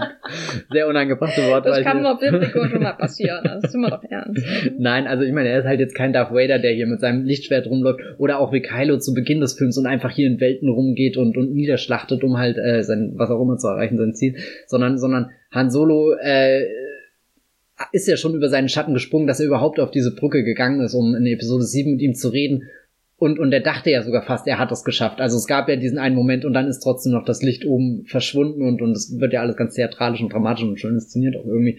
Er kriegt das nie, diesen, diesen Moment und, und dann muss Lea quasi für ihn die, diese Rolle übernehmen und nochmal ihr eigenes Leben irgendwie aufs, aufs Spiel setzen, um das zu erreichen und, und in dem Moment fand ich Han Solo einfach unfassbar traurig. Das, also, mhm. da, damit hatte ich gar nicht gerechnet, dass, dass mich das nochmal irgendwie so trifft, weil Han Solo für mich auch selten ähm, das Herz der Star Wars Filme war. Also, wenn, wenn mich jemand fragt, wer ist die Star Wars Figur, das ist Luke Skywalker. Fertig. Ähm, ich mochte immer Han Solo. Okay. ja, so kann er. Han Solo ist halt der, der beste Kumpel, der immer irgendwie dabei ist und so. Ja, vor allem ist es der, der in der Zuschauerposition ist und sagt, was zum Teufel geht hier ab? Warum, äh, warum haben die solche Lichtschwerter?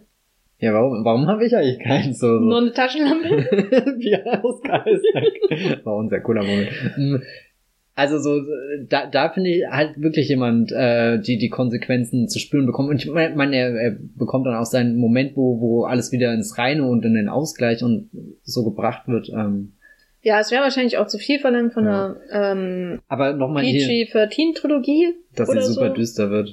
Ja, na, nicht düster, aber ich weiß nicht. Ich, es ist natürlich schwer ähm, und der Kylo ist ja so ein ähm, ein Held wie Heathcliff oder so, also diese dunklen Männergestalten aus Wuthering Heights und so weiter und so fort. Also er ist ja, ähm, da, da kommen ja auch immer die Parallele zu Snape zum Beispiel, also jemand mit so einer dunklen Vergangenheit, der die Heldin in seinen Bann zieht und deswegen schippe ich die auch. Ich bin ja auch ein Snape-Fan.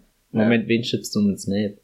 Äh, McGonagall? Ach, dann musste mal die Fanfiction lesen. Hast du einen Potter-Fanfiction-Blog? Nein, aber da gibt's ganz viel online. Nee, aber wie gesagt, man hat diesen, dieses, diesen ähm, äh, Kylo als auch Vertreter dieses romantischen Heldentypus, mhm. ähm, der Schuld auf sich geladen hat. Und in diesen klassischen Geschichten geht das natürlich auch nie gut aus für ihn. Ne? Also diese Heldinnen kommen selten dauerhaft mit ihm zusammen, außer wenn jemand das in Fanfiction umschreibt, eben auch das Ende von Harry Potter umschreibt. Äh, da geht's ja, also wir spoilern halt alle ähm, Franchise, ne? aber da geht's ja nicht gut aus mit Snape. Ähm, insofern kann ich natürlich nachvollziehen, warum er sterben muss. Mir war das dann nur eben im Kontext des Films dann äh, so oder so viel zu kurz. Es war aber natürlich trotzdem wieder so ähm, schön, dass man immerhin den gemeinsamen Kuss hat, aber andererseits wirkt das für mich auch wieder so wie Fanservice und deswegen konnte ich nicht so richtig da drin aufgehen, weil ich mochte einfach die beiden zusammen und ich hätte die mir auch äh, in, in diesem ähm, Wüsten auf Tatooine oder so Bauern vorstellen können, die mit niemandem reden. Weil die haben doch wirklich genug erlebt, die beiden. Also die Nachbarn kommen vorbei. Wie ist denn der Nachname? Das habe ich noch nicht mitgekriegt. reden deine äh, Nachbarn im Dorf so? Was? Nein. Wo kam das denn jetzt her?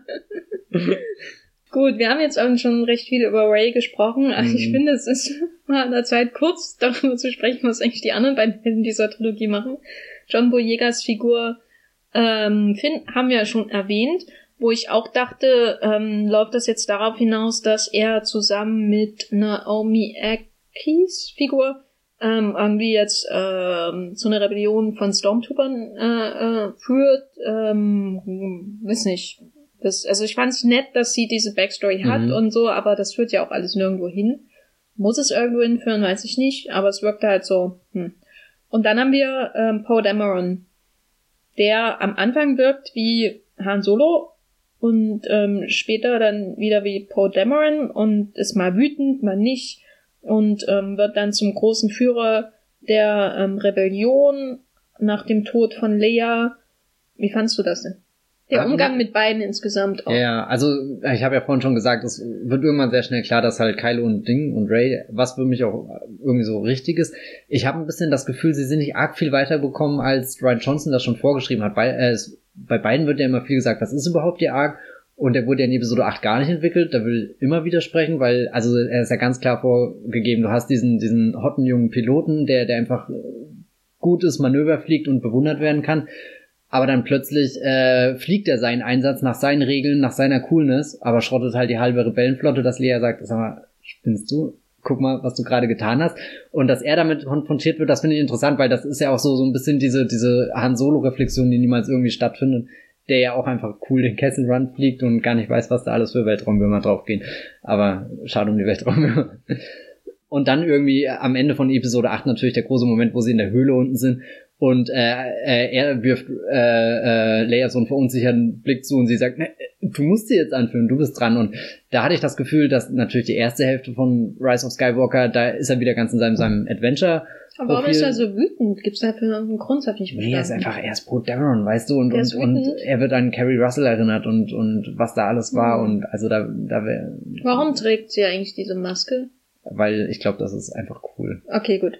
Ich glaube, Phasma ist ja auch schon mit Maske, also so, so, weil weil es einfach cool Na, bei Phasma aussieht. kannst du sagen, es ist ihre Uniform, auch wenn so, es natürlich ja, ja. extrem unpraktisch ist, weil wer entstaubt das, macht immer die Fingerabdrücke weg von den Opfern, die sich an ihr festkrallen, während sie sterben. Denk mal drüber nach. Aber bei ihr, naja, gut, Coolness auf jeden Fall, das nehme ich ab. Das ist ein guter Grund, ähm, einfach mal nur das Visier runterzumachen, damit die Kinder sehen, dass du auch wirklich in Star Wars mitspielst.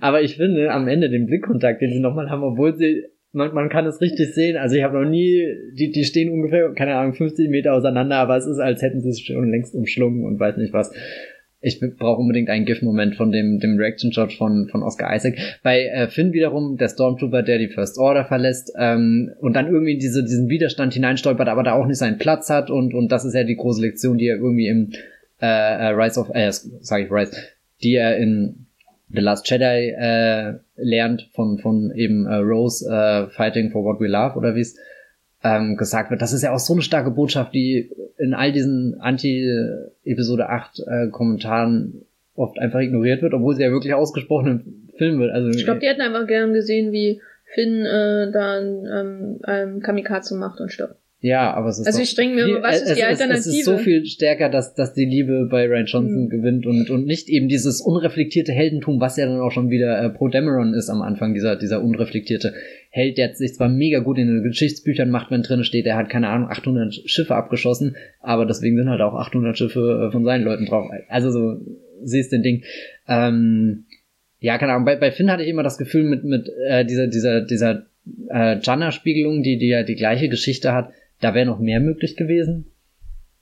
Mm, es, es tut mir jetzt aber auch nicht so weh, dass, dass die beiden nicht arg viel weiterkommen, weil, weil ich habe das Gefühl, dass die allein die drei jetzt zum ersten Mal in ein richtig großes Abenteuer zusammen zu verwickeln und nicht, dass du immer nur diese Zweierpaarung hast, so mit äh, äh, Finn und Poe entkommen mit dem TIE Fighter, Finn und Ray fliegen mit dem Millennium Falcon. Also das, das hat ja schon eine tolle Dynamik gehabt, wenn nur zwei da waren und jetzt hast du drei und dann da ähm, habe ich mich aber oft gefragt, als ich es geschaut habe, was verbindet die eigentlich? Also man hat immer diese unterschwelligen Gefühle, die Finn für Way mhm. auf sich hat, das, ähm, was er ihr ja auch ähm, sagen will und dann nicht tut und so, fand ich auch gut, dass es einfach auf einfach in der Luft hängen bleibt, weil so ist es halt manchmal.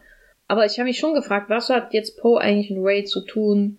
Ähm, und warum ist es wichtig, dass sie zusammen sind? Vor allem, weil ja auch viele Szenenauflösungen letztendlich daraus bestehen, dass sie zusammen in ein Abenteuer kommen und sie dann aber immer ihren einzelnen Einzelweg geht, ihren eigenen Weg. Sie verlässt immer den Raum irgendwie und macht irgendwas. Also sowohl äh, da in der Wüste, wo sie dann auf ähm, Kylo trifft, dann später auf dem äh, Wellenplaneten, wo sie dann auch einfach runtergeht, um Kylo zu treffen. Und das ist ja immer wieder dieses Moment, ne? Sie auch, auch wo sie da auf dem Sternzerstörer sind, hm. werden sie ja ähm, wieder getrennt voneinander und ähm, sie, die, die anderen beiden werden zwischenzeitlich einmal gefangen genommen und beinahe ermordet wäre dann nicht der brillante Spion äh, von Donald Gleason. Genau, General Hux, seine einzige Witzfigur, was ich aber gut finde.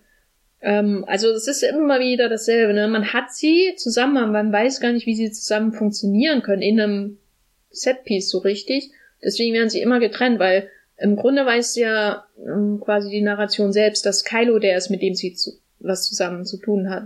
Und nicht mit die beiden anderen. Die sind eigentlich nur da, um Szenen zu etablieren und sich dann von ihr zu trennen. Naja, also zu Finn hat sie ja definitiv eine tiefreichende Freundschaft. Ich meine, ja, Flo, den, den sieht sie ja jetzt in dem Film wahrscheinlich zum, zum zweiten Mal. Nachdem dadurch, aber dadurch, dass der Film halt auf die Schwesterngeschichte, mhm. beziehungsweise mhm. dann auch die Liebesgeschichte aus, zum Beispiel aus der ersten Trilogie verzichtet, was ja auch okay ist, man muss ja nicht immer alles so klischeehaft erzählen, ähm, dadurch haben, verbindet die ja eigentlich nichts außer der gemeinsame Kampf für die Rebellion und sie sind jung und hot und cool und ja, ich meine nur was. Also sind, ja, nee, ich, es ist super schwer für mich auch, weil weil das hieß damals, das sind die neuen Star Wars Helden und ich habe sie einfach in mein Herz geschlossen, wie sie waren. So, ich mag so, sie ja auch alle drei. Das das Fall. ist so so dieser dieser erste Teaser von Force Awakens kam und ich, ich weiß gar nicht, wie viel der in dem Moment richtig gemacht hat, aber das hat halt irgendwie hm. in dem Moment alles für mich Klick gemacht. Es stimmt schon, was du sagst. dass das an sich haben sie nie diesen komplett definierenden Moment gehabt. So, sie feiern zwar gemeinsame Siege, aber jeder war im Endeffekt, hat seine eigene Quest so ein bisschen gemacht, wie so ein Brettspiel, was man gemeinsam gegen das Spiel spielt, aber jeder muss im Endeffekt in ein anderes Eck gehen und dann da ein Schwert ziehen. Und jetzt, und, und jetzt stell dir den Film mal vor. Mhm. Ich weiß nicht, ob das irgendwie helfen würde, aber es hilft meiner Fantasie, wenn man Finn und Poe als Paar etabliert hätte. Das wäre natürlich Bombe gewesen. Also, weil naja, gut, das ist, glaube ich, auch sinnlos darüber zu reden, weil wir sind ja hier nicht im Fanfiction-Podcast. Ja. Aber äh, so, so andersrum, äh, Luke und so hat ja auch schon immer sein eigenes Ding gemacht hier, wenn er dann in Return of the Jedi sagt, oh, du Leia, ich bin zwar irgendwie dein Bruder, habe ich gerade erfahren, aber du, ich muss jetzt mal los. Ja, aber es ist, glaube ich, nicht so oft so gefallen, weil die ja grundsätzlich nicht so viel miteinander zu tun haben, ne?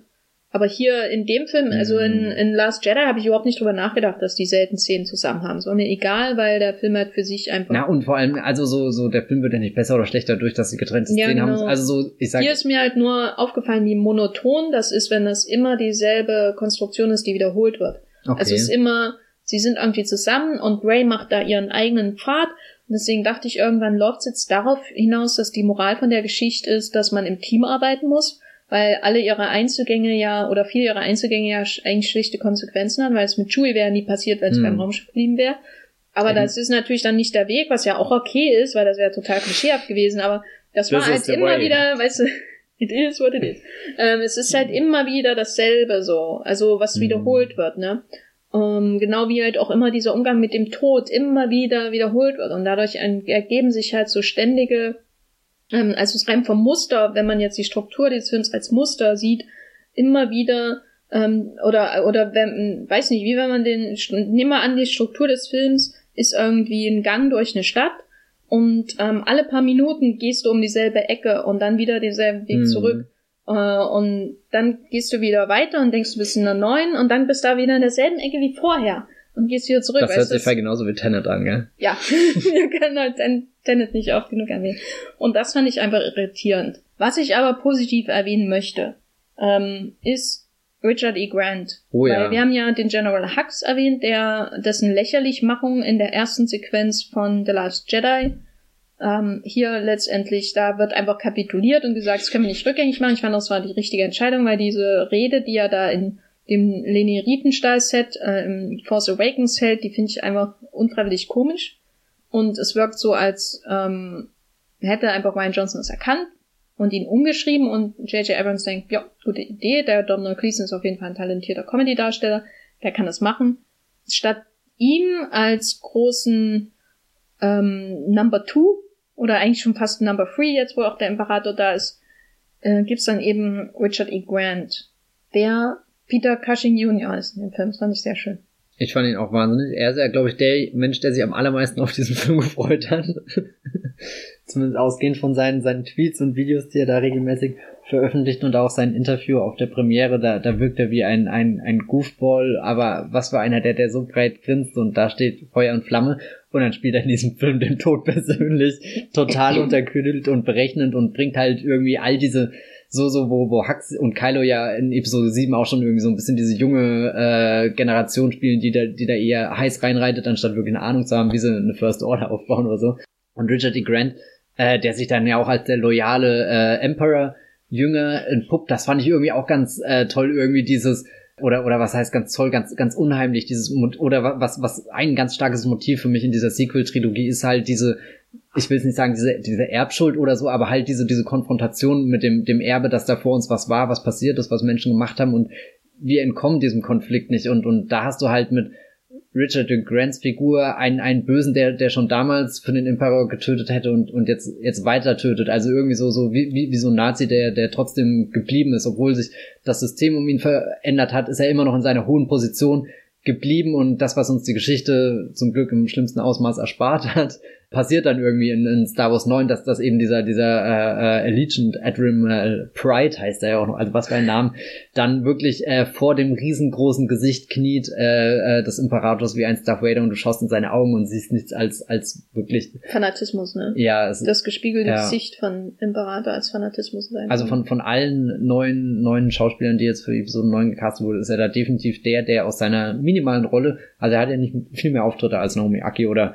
gut, Dominic Monaghan, Glad to be there, oder, oder wie war das? Dude aus, war das Heroes, der immer in ah, ja, Greg Abrams Film spielt und Billy Lord und so. Ähm, wollen wir noch über die, bevor wir zum Abschluss ähm, kommen, dieser Skywalker-Saga, wollen wir da noch über Carrie Fisher mhm, sprechen? Ich glaube, das müssen wir tun. Wie fandest du den Umgang mit ihren Aufnahmen? Aufnahmen, ja. War das, hast du, konntest du dich auf sie wirklich einladen oder hast du darüber nachgedacht, ähm, dass das ja eigentlich so Sachen aus der Konserve sind im Grunde? Hm, sie bewegt sich sehr wenig, also sie steht ja meistens einfach nur da, was sie manchmal so wirken lässt wie früher so eine Videospielfigur. So, du, du bist der Protagonist im Videospiel, läufst überall rum, kannst springen, kannst Dinge einsammeln und dann kommt auf einmal so eine KI, die dir nur die Exposition für irgendwas gibt und die steht dann immer so da und wenn sie falsch programmiert das läuft sie gegen die Wand oder so. Das war zum Glück nicht der Fall in uh, The Rise of Skywalker. Aber irgendwie allein, dass sie da war, fand ich schön. Also so, so, ich, ich glaube, es ist nicht perfekt gelöst worden, aber ich wüsste auch nicht, wie man es noch besser gemacht wäre. Also ich war einfach erleichtert, dass sie halt eben nicht diesen, diesen äh, hier Rogue One Ding gemacht haben mit, äh, na, jetzt ist mir entfallen. Peter Cushing. Ja, oder ihr. Ja gut, ich meine, ihr Rogue One Ding ist ja so minimal, dass es auch nur so so ein Schnappschuss ist, während bei Peter Cushing kommst du ja ein bisschen mehr in den Konflikt, weil er läuft ja durch den Raum und und du siehst, wie sie versuchen auch diese gleichen bedrohlichen Close-ups einzufangen, die die du eben in, in Episode 4 Krieg der Sterne irgendwie ähm, dann dann drin hast und und Peter Cushing in the Flash ist halt eine andere Granate als Peter Cushing aus dem Rechner. Auch gut irgendwie und aber gläsrige Augen und weiß nicht was ähm, sie gehen ja auch nie allzu nah an Lea pur dran, sondern haben sie dann in der Umarmung mit Ray oder irgendwie so, also dass du irgendwie definitiv was lebendiger ist. Oh Gott, das hört sich jetzt auch doof an. Aber sie, sie wirkt halt teilweise ein bisschen teilnahmslos, aber was. Der hat doch immer sehr kurze Sätze und Wörter, so die sie raushauten. Weil ich glaube, sie haben halt auf alles zurückgegriffen, mhm. was sie noch irgendwie da, da verwenden können. Also das wirkte für mich immer so ein bisschen am künstlichsten, mhm. dass der Dialog halt ähm, seltsam wirkt, wenn jemand nur so ganz kurz abgehakt was sagt, aber sonst fand ich die Einbindung eigentlich auch ähm, überraschend gelungen. Ich war sehr glücklich darüber, dass es eben nicht nur so eine, weil ich dachte lange Zeit, gut, sie hat halt zehn Minuten Auftritt in dem Film irgendwie und wird dann eher offscreen so, so rausgeschrieben, rausgetötet, was auch immer. Ähm, aber da, dass, dass sie direkt in einen dieser emotionalen Höhepunkte noch involviert ist und, und dass er eigentlich auch so Ray tötet sie indirekt so fast ein bisschen irgendwie das, das mochte ich. Also das ähm, JJ hatte ja irgendwann neulich irgendwie gesagt, ähm, wir haben ihre Rolle gar nicht so arg verändert, ähm, obwohl das ja vorher dann immer hieß, na gut, sie wurde halt dann so auf Sparflamme gemacht, aber dann, und dann bei JJ Ding, bei dem Zitat dachte ich, ja klar, das sagst du jetzt im Voraus, weil du irgendwie den Film promoten musst, aber im Nachhinein habe ich schon das Gefühl, dass, klar, sie ist nicht so, so, so groß drinne, wie, wie sie hätte sein können. Und vor allem wie damals Mark Hamill und, und Harrison Ford, in den anderen zwei Filmen waren, aber dass sie schon noch Teil der, der entscheidenden Dinge ist und nicht einfach nur äh, irgendwie im, im, im Camp vom, vom Widerstand steht und, und da so, so quasi dich ins. Sie ist eben nicht die Expositionsfigur, die ich gerade aus den Videospielen beschrieben habe, auf die du nie wieder zurückkommst, an die du dich nie wieder erinnern wirst, sondern du erinnerst dich spätestens an den Moment, wo sie wirklich unter dem Leichentuch liegt und mhm. dann verschwindet. Und dann fand ich auch irgendwie schön, dass ich da so teilweise äh, involviert war in den, den, den, den Konflikt mit ihrer Familie und umgeben von, von Freunden, wie halt eben die, die Mas äh, Granata-Figur. Gespielt von Lupita Nyong'o, die ja jetzt nicht das größte Profil in den Film hat, aber zumindest eine Geschichte mit Han Solo, mit der, mit der, der Skywalker-Familie irgendwie da verbunden ist. Ich glaube, da, da sind schon sehr taktvolle Entscheidungen mhm. getroffen worden, um das ein bisschen, weiß nicht, menschlich wirken zu lassen, auch wenn eigentlich kein, kein Mensch mehr da war, um das zu spielen. Hm, ich fand auch das Bild unter äh, dem weißen Leichentuch war so eins der eindrücklichsten im ganzen Film, der halt immer so von Bild zu Bild und ähm, gehastet ist auch. Was ich aber, wo ich aber wieder so einen Effekt hatte, dass man immer irgendwie um dieselbe Ecke in meiner fiktiven äh, Metaph Metapherstadt äh, läuft, war eben, dass jemand ähm, sein Leben lässt, um um irgendwie zu helfen oder durch die Kraft. Also man hat es ja bei ihr und man hat das dann auch bei ähm, Kylo, man hat das bei Luke und so. Also so im Nachhinein war das wieder sowas. Und im Endeffekt äh, auch Han Solo. Ja, wo, naja, der wird wenigstens richtig ermordet. Ja, ja, aber er wäre, also er ist ja bereit, sein Leben zu lassen. Ja, nee, aber ich meine diesen, hm. einfach dieses, ähm, so dieses Übertragen auch ein bisschen. Dass man muss, muss Kraft speisen und dann hat man nichts mehr. Ähm, das hat's für mich irgendwie gemindert, aber andererseits, wie will man auch aus diesem enormen Problem, was die Produktion hat, dieser enorme Verlust, will man da auch anders rauskommen. Also da mache ich ihnen jetzt keine Vorwürfe. Dass es halt so ähm, das Offensichtliche irgendwie ist dann. Nee, ich war auch zufrieden, also zufrieden ist falsch Wort, ja. aber ich war einfach, es war sowas da, klar, da gibt's irgendwie Unebenheiten einfach im Rhythmus, wenn sie in der Szene drinnen ist, aber das hat mich nicht gestört, weil ich mich ja auch gefreut habe, sie überhaupt zu sehen. Dann gibt's aber natürlich noch ganz, ganz viele Rückkehrer. Und ähm, Lando, magst du einen Satz zu Lando sagen, der ja von allen Rückkehrern der lebendigste ist in dem Film? Auch wenn seine Szenen schon auch gedreht sind mit, er hat sehr wenig zu tun, bewegt sich wenig, er reagierte auch auf Dinge, aber Lando in dem Film wieder da zu haben, allein aufgrund der, der tollen Modekollektion, die er dieses Mal vorstellt. Ich finde das Gelb, das setzt tolle Akzente.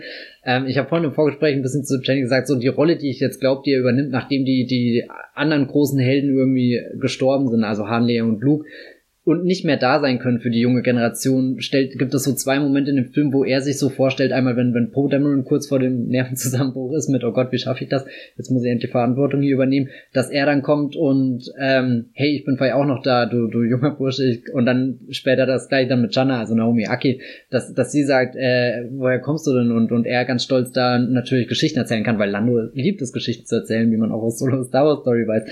Ähm, Und, und, und dann Naomi Aki irgendwie so, so sagt, ja, ich weiß nicht, ich habe auch dieses Problem, ich komme komm irgendwo her, aber weiß es nicht. Und, und er dann so sagt, dann lass uns das herausfinden. Und, und das finde ich irgendwie einen sehr schönen behütenden Gedanken auch irgendwie von, wir mussten unfassbare Verluste einstecken. Die, die drei Bezugspersonen sind tot. Die, wo, wo äh, Ray damals gesagt hat, du bist Han Solo und das ein Millennium Falcon, die existieren jetzt einfach nicht mehr. Die sind nicht mehr da. Das reißt ja auch so, so einen Grundpfeiler irgendwie aus, aus, aus dem Star Wars Gerüst heraus. Aber, aber Lando ist irgendwie noch da, hat jetzt die Zeit, ist im Ruhestand, nimmt sich den Leuten an und und es ist ja unfassbar schwer als junger Mensch in dieser Welt irgendwas äh, auf die Beine zu bringen und es kann einfach sehr beruhigend sein, wenn jemand sagt, naja, außer du bist ein Palpatine oder ein Skywalker. ja. ähm, Wobei, also Skywalker bin Solo ist er jetzt auch nicht so der. Hat aber was auf die Beine gestellt. Also dafür, dass er ähm, seine, äh, sein Studium abgebrochen hat, ist er sehr weit gekommen in der Hierarchie der First Order, finde ich. Das ist eigentlich der Mark Zuckerberg äh, oh, unter der Order. Du kannst äh, keine 500 Millionen Stormtrooper haben, ohne dir einen Palpatine-Feind zu machen. genau. Ähm, dann eine Frage, die sich mir gestellt hat. Ähm, musstest du Luke nochmal sehen in dem Film? Da, das ist der Punkt, wo ich überlege, ob Last Jedi nicht vielleicht der perfekte letzte Film gewesen wäre, weil was da am Ende passiert ist, also auch wie, wie das orchestriert ist, inszeniert ist, wie, wie die Musik einsetzt, wenn enthüllt wird, dass Luke nie auf Crate war, sondern und, und dann, dann kommt da eine Wellenbewegung, ey, das schaue ich jedes Mal und mir fällt die Klappe runter. Das sind so, so zwei Momente in dem Film. Einmal der Thronraum, äh, der Thronsaalkampf und, und dann später dieses Luke sitzt da und, und wie es auch zu Ende geht. Du, du hast nochmal dieses Motiv von Zwillingssonnen und weiß nicht was. Also das fühlte sich sehr würdig an. Andersrum, wir sind in Star Wars. Yoda ist erst im letzten als Machtgeist zurückgekehrt. Ähm, das ist eh so ein Gedanke, wo du vorhin gesagt hast, warum hat Star Wars diese, diese Krankheit mit äh, immer wieder kommt jemand und äh, einerseits sind halt eben diese Machtgeister was gewesen, was diese, diese Hürde, glaube ich, erleichtert hat. Wir können jemanden zurückbringen. Und dann musste ich äh, jetzt gerade auch spontan dran denken, weil Ray hört ja zwischen ganz verschiedene Stimmen und da ist ja unter anderem die von Ahsoka dabei, die jetzt in den Kinofilmen nie eine Rolle gespielt hat, aber in den Serien ja auch eine Figur ist, die gekommen ist, verschwunden ist, gekommen ist, verschwunden ist irgendwie, wo wo man auch schon vielleicht eine stärkere Geschichte hätte erzählen können, wenn sie wirklich weggeblieben wäre, weil, weil sie ist eine der Jedi-Ritterin kurzer Exkurs im, im, im Star Wars Serien äh, Universum, die ja total enttäuscht wird vom Jedi-Orden. Also sie wird ja so krass fallen gelassen, äh, als sie da, äh, also will jetzt nicht spoilern oder zu viel verraten. Sie ist aus Star Wars Rebels, ne? Naja, sie kommt in Clone Wars ursprünglich vor, da ist sie ja die äh, Padawan von ähm, Anakin. Hm. Und in ja, Rebels taucht sie auch irgendwann wieder auf und hatte auch richtig tolle Momente oder so, aber das war wo, wo abseits der Kinofilme auch so eine ganz zentrale Figur, die man hätte sehr, sehr mit einem ungemütlichen Geschmack so für, für die, die Star Wars-Welt äh, hätte raus äh, verabschieden können. Ich meine, ihre Rückkehr ist auch fantastisch geworden irgendwie. Jetzt Luke nochmal als Machtgeist zu sehen, schön, dass er lange Haare hat. Er, er weiß nicht, er nähert sich immer mehr dem, dem Einsiedlertum, auch im, im, im äh, die Haare von Machtgeistern? Ja, das ist auch eine Frage, die ich mir gestellt habe. Hm. Ja, ich, also nein, es, es tut nie weh, Mark Hamill zu sehen. Ja, ich fand es überflüssig, ähm, vor allem wegen dieses einen ähm, Seiten, mhm. ähm, dieses, diese, diese, wie man halt mit einem respektvoll mit einem Lichtschwert umgeht. Das fand ich so überflüssig und so Meta in einer Reihe, die eigentlich nicht Meta mhm. ist, so für mich. Die ist immer sehr ernst in allen ihren ähm, pathetischen Unterfangen und das finde ich so komisch, wenn man dann ähm, so so einen Verweis hat auf einen vorherigen Film metamäßig. Ist nicht was, was ich mit Star Wars assoziiere. Ähm, und es ist dann nicht mal so clever Meta wie jetzt, dass du am Ende von dem Han Solo Film die Szene hast, wo Woody Harrison nochmal sagen will, aber hey Boy, und dann schießt er ihn einfach zuerst wo, wo dann hat Han Shot First, also da wird ja mhm. definitiv so eine, so eine Debatte aufge... Ja, aber das ist ja auch wieder, mhm. das ist ja nicht Meta, sondern einfach nur nochmal Aufgreifen von berühmten Momenten und variieren. Also ich fand den Ja, Moment ja aber es ist ja auch ein, auch ein Meta-Kommentar, oder? Ja, auf, auf diese aber Diskussion, das ist so, ist ja eher so in der Tradition ähm, der jüngeren Star Wars-Filme, dass sie, dass immer noch mal jemand kommen muss, um einen berühmten Satz zu sagen, den wir ja. schon kennen. I know. Ähm, und war auf jeden Fall, genau, ähm, war auf jeden Fall einer der besseren Momente in den letzten Star Wars Filmen, weil das fand ich auch gut, dass es so gelöst wurde. Mhm. Ähm, weil man, weil der Moment für sich funktioniert und nicht nur mit diesem, und nicht nur durch, also quasi durch diesen Wiedererkennungseffekt, ne? Weißt du, also das heißt ja kein Wert für sich, dass man etwas wiedererkennt, mhm. aber bei, bei solchen Filmen und natürlich auch vielen, vielen anderen Franchise-Filmen in den letzten Jahren wird das zu so einem Wert für sich und finde ich halt überflüssig, ähm, dass man etwas wiedererkennt. Und ja, wie gesagt, ha äh, äh, äh Luke fand ich überflüssig. Ähm, bei Han habe ich mich ähm, gefreut, einfach, dass die beiden mal so eine intensive Szene zusammenspielen dürfen, weil ich den Tod äh, von Han halt in Teil 7 auch furchtbar fand. Nicht, dass er gestorben ist an sich, sondern eben, dass es wieder so, er halt in die Obi-Wan-Rolle gedrängt wird und man immer so ein Déjà-vu von eine neue Hoffnung hat. Weißt du, das fand ich halt einfach damals nicht gut. Es war so vorhersehbar und ähm, ja, insofern fand ich es schön, dass die beiden einfach mal so als Vater und Sohn irgendwie zu sehen waren. Ähm, auch da, ja, letztendlich kann ich, nehme ich es ihnen da nicht übel, dass er da auch auf einmal ähm, sein, mit seinen Erinnerungen spricht, als wäre ein Force Ghost, aber ist natürlich kein Force Ghost. Was so den Umgang mit Rückkehrern und diesen Sätzen angeht, da fühlte ich mich doch letztendlich so sehr stark an Star Trek Into Darkness erinnert. Ähm, nicht die Qualität unbedingt, sondern eher so dieses, wir müssen Khan reinbringen und wir müssen dann auch noch die Triple reinbringen, weil uns, weil das halt die Fans kennen, weißt du, obwohl es überhaupt keinen Sinn ergibt. Ähm, das fand, das war so, da dachte ich, das ist schon, das kann man ja nicht mehr Disney anlassen, das ist einfach so der ähm, Erzählmodus von J.J. Abrams, dass man immer wieder diese äh, in diesen Erinnerungen wühlt in einem Film, wo das Auslöschen der Erinnerung so enorm wichtig ist an einer Stelle und das natürlich dann auch wieder rückgängig gemacht wird. Mhm. So fändest du das vielleicht die wichtigste Szene im ganzen Film, wo C3PO seine Erinnerung wiederkriegt, oder? Wolltest du, dass Babu Freak dein ältester Freund ist? Ja, es finde ich wäre schön geworden, wenn er endlich einen R2D2 hinter sich lässt und mit diesem kleinen Rando Space auf dem Planeten äh, äh, Hacker-Tätigkeiten vornimmt. das ist die neue Mission Impossible Reihe im Star Wars Universum. Also, weil letztendlich kann man sagen, das machen sie, weil sie Spielzeug verkaufen müssen, das machen sie, weil Disney Angst hat vor den Box-Office-Ergebnissen, aber es ist ein J.J. Abrams-Film. Er ist der Autor. Und das ist nicht gut. also das sind Sachen, die kann man nicht durch andere, größere Kräfte entschuldigen, weil die macht da in allen seinen Filmen, das ist in allen seinen Filmen ein Mittel, um zu erzählen. Damit kann ich leben. Also so, nein, ich meine, es, es gibt Fanservice-Momente, sind das ja, die du hier ansprichst, wo, weiß nicht, wo ich mir denke, klar, der, der musste jetzt drin sein, aber. Aber muss es dann nicht. Ha? Muss nicht. Ja, aber es ist halt sein. auch nichts, was mir den, also da, da reißt mich der Film auf so man, vielen anderen Ebenen weg, dass, dass, dass ich das akzeptiere. Das fällt mir gerade bei The Mandalorian zum Beispiel auf, wo ich nicht so tief in der Geschichte, wo ich es nicht schaffe, so tief in die Geschichte einzutauchen, wie ich das bei dieser Sequel-Trilogie gerade ähm, wie es mir da möglich ist und, und The Mandalorian ist ja auch zugekleistert mit Callbacks und weiß nicht was, also eigentlich noch in einer höheren Frequenz als äh, jeder andere Star Wars Film, vor allem wenn du bedenkst, dass die Episoden ja nur zwischen 30 und 40 Minuten gehen. Und da fällt das mir viel mehr auf und dann denke ich viel mehr darüber nach, weil ich halt keine Geschichte habe, zu der ich wirklich zurückkehren kann, weil da alles so ruhig und wortkarg und, und gut, das ist ein bisschen das Konzept der Serie. Du hast den einzelnen einsamen Kopfgeldjäger, der da mit dem Baby Yoda rum marschiert. Ähm, aber bei, bei jetzt äh, der, der Trilogie der neuen sehe ich das, nick das ab. Über manche Dinge freue ich mich. Manche Dinge erkenne ich und merke, okay, das war wirklich wichtig.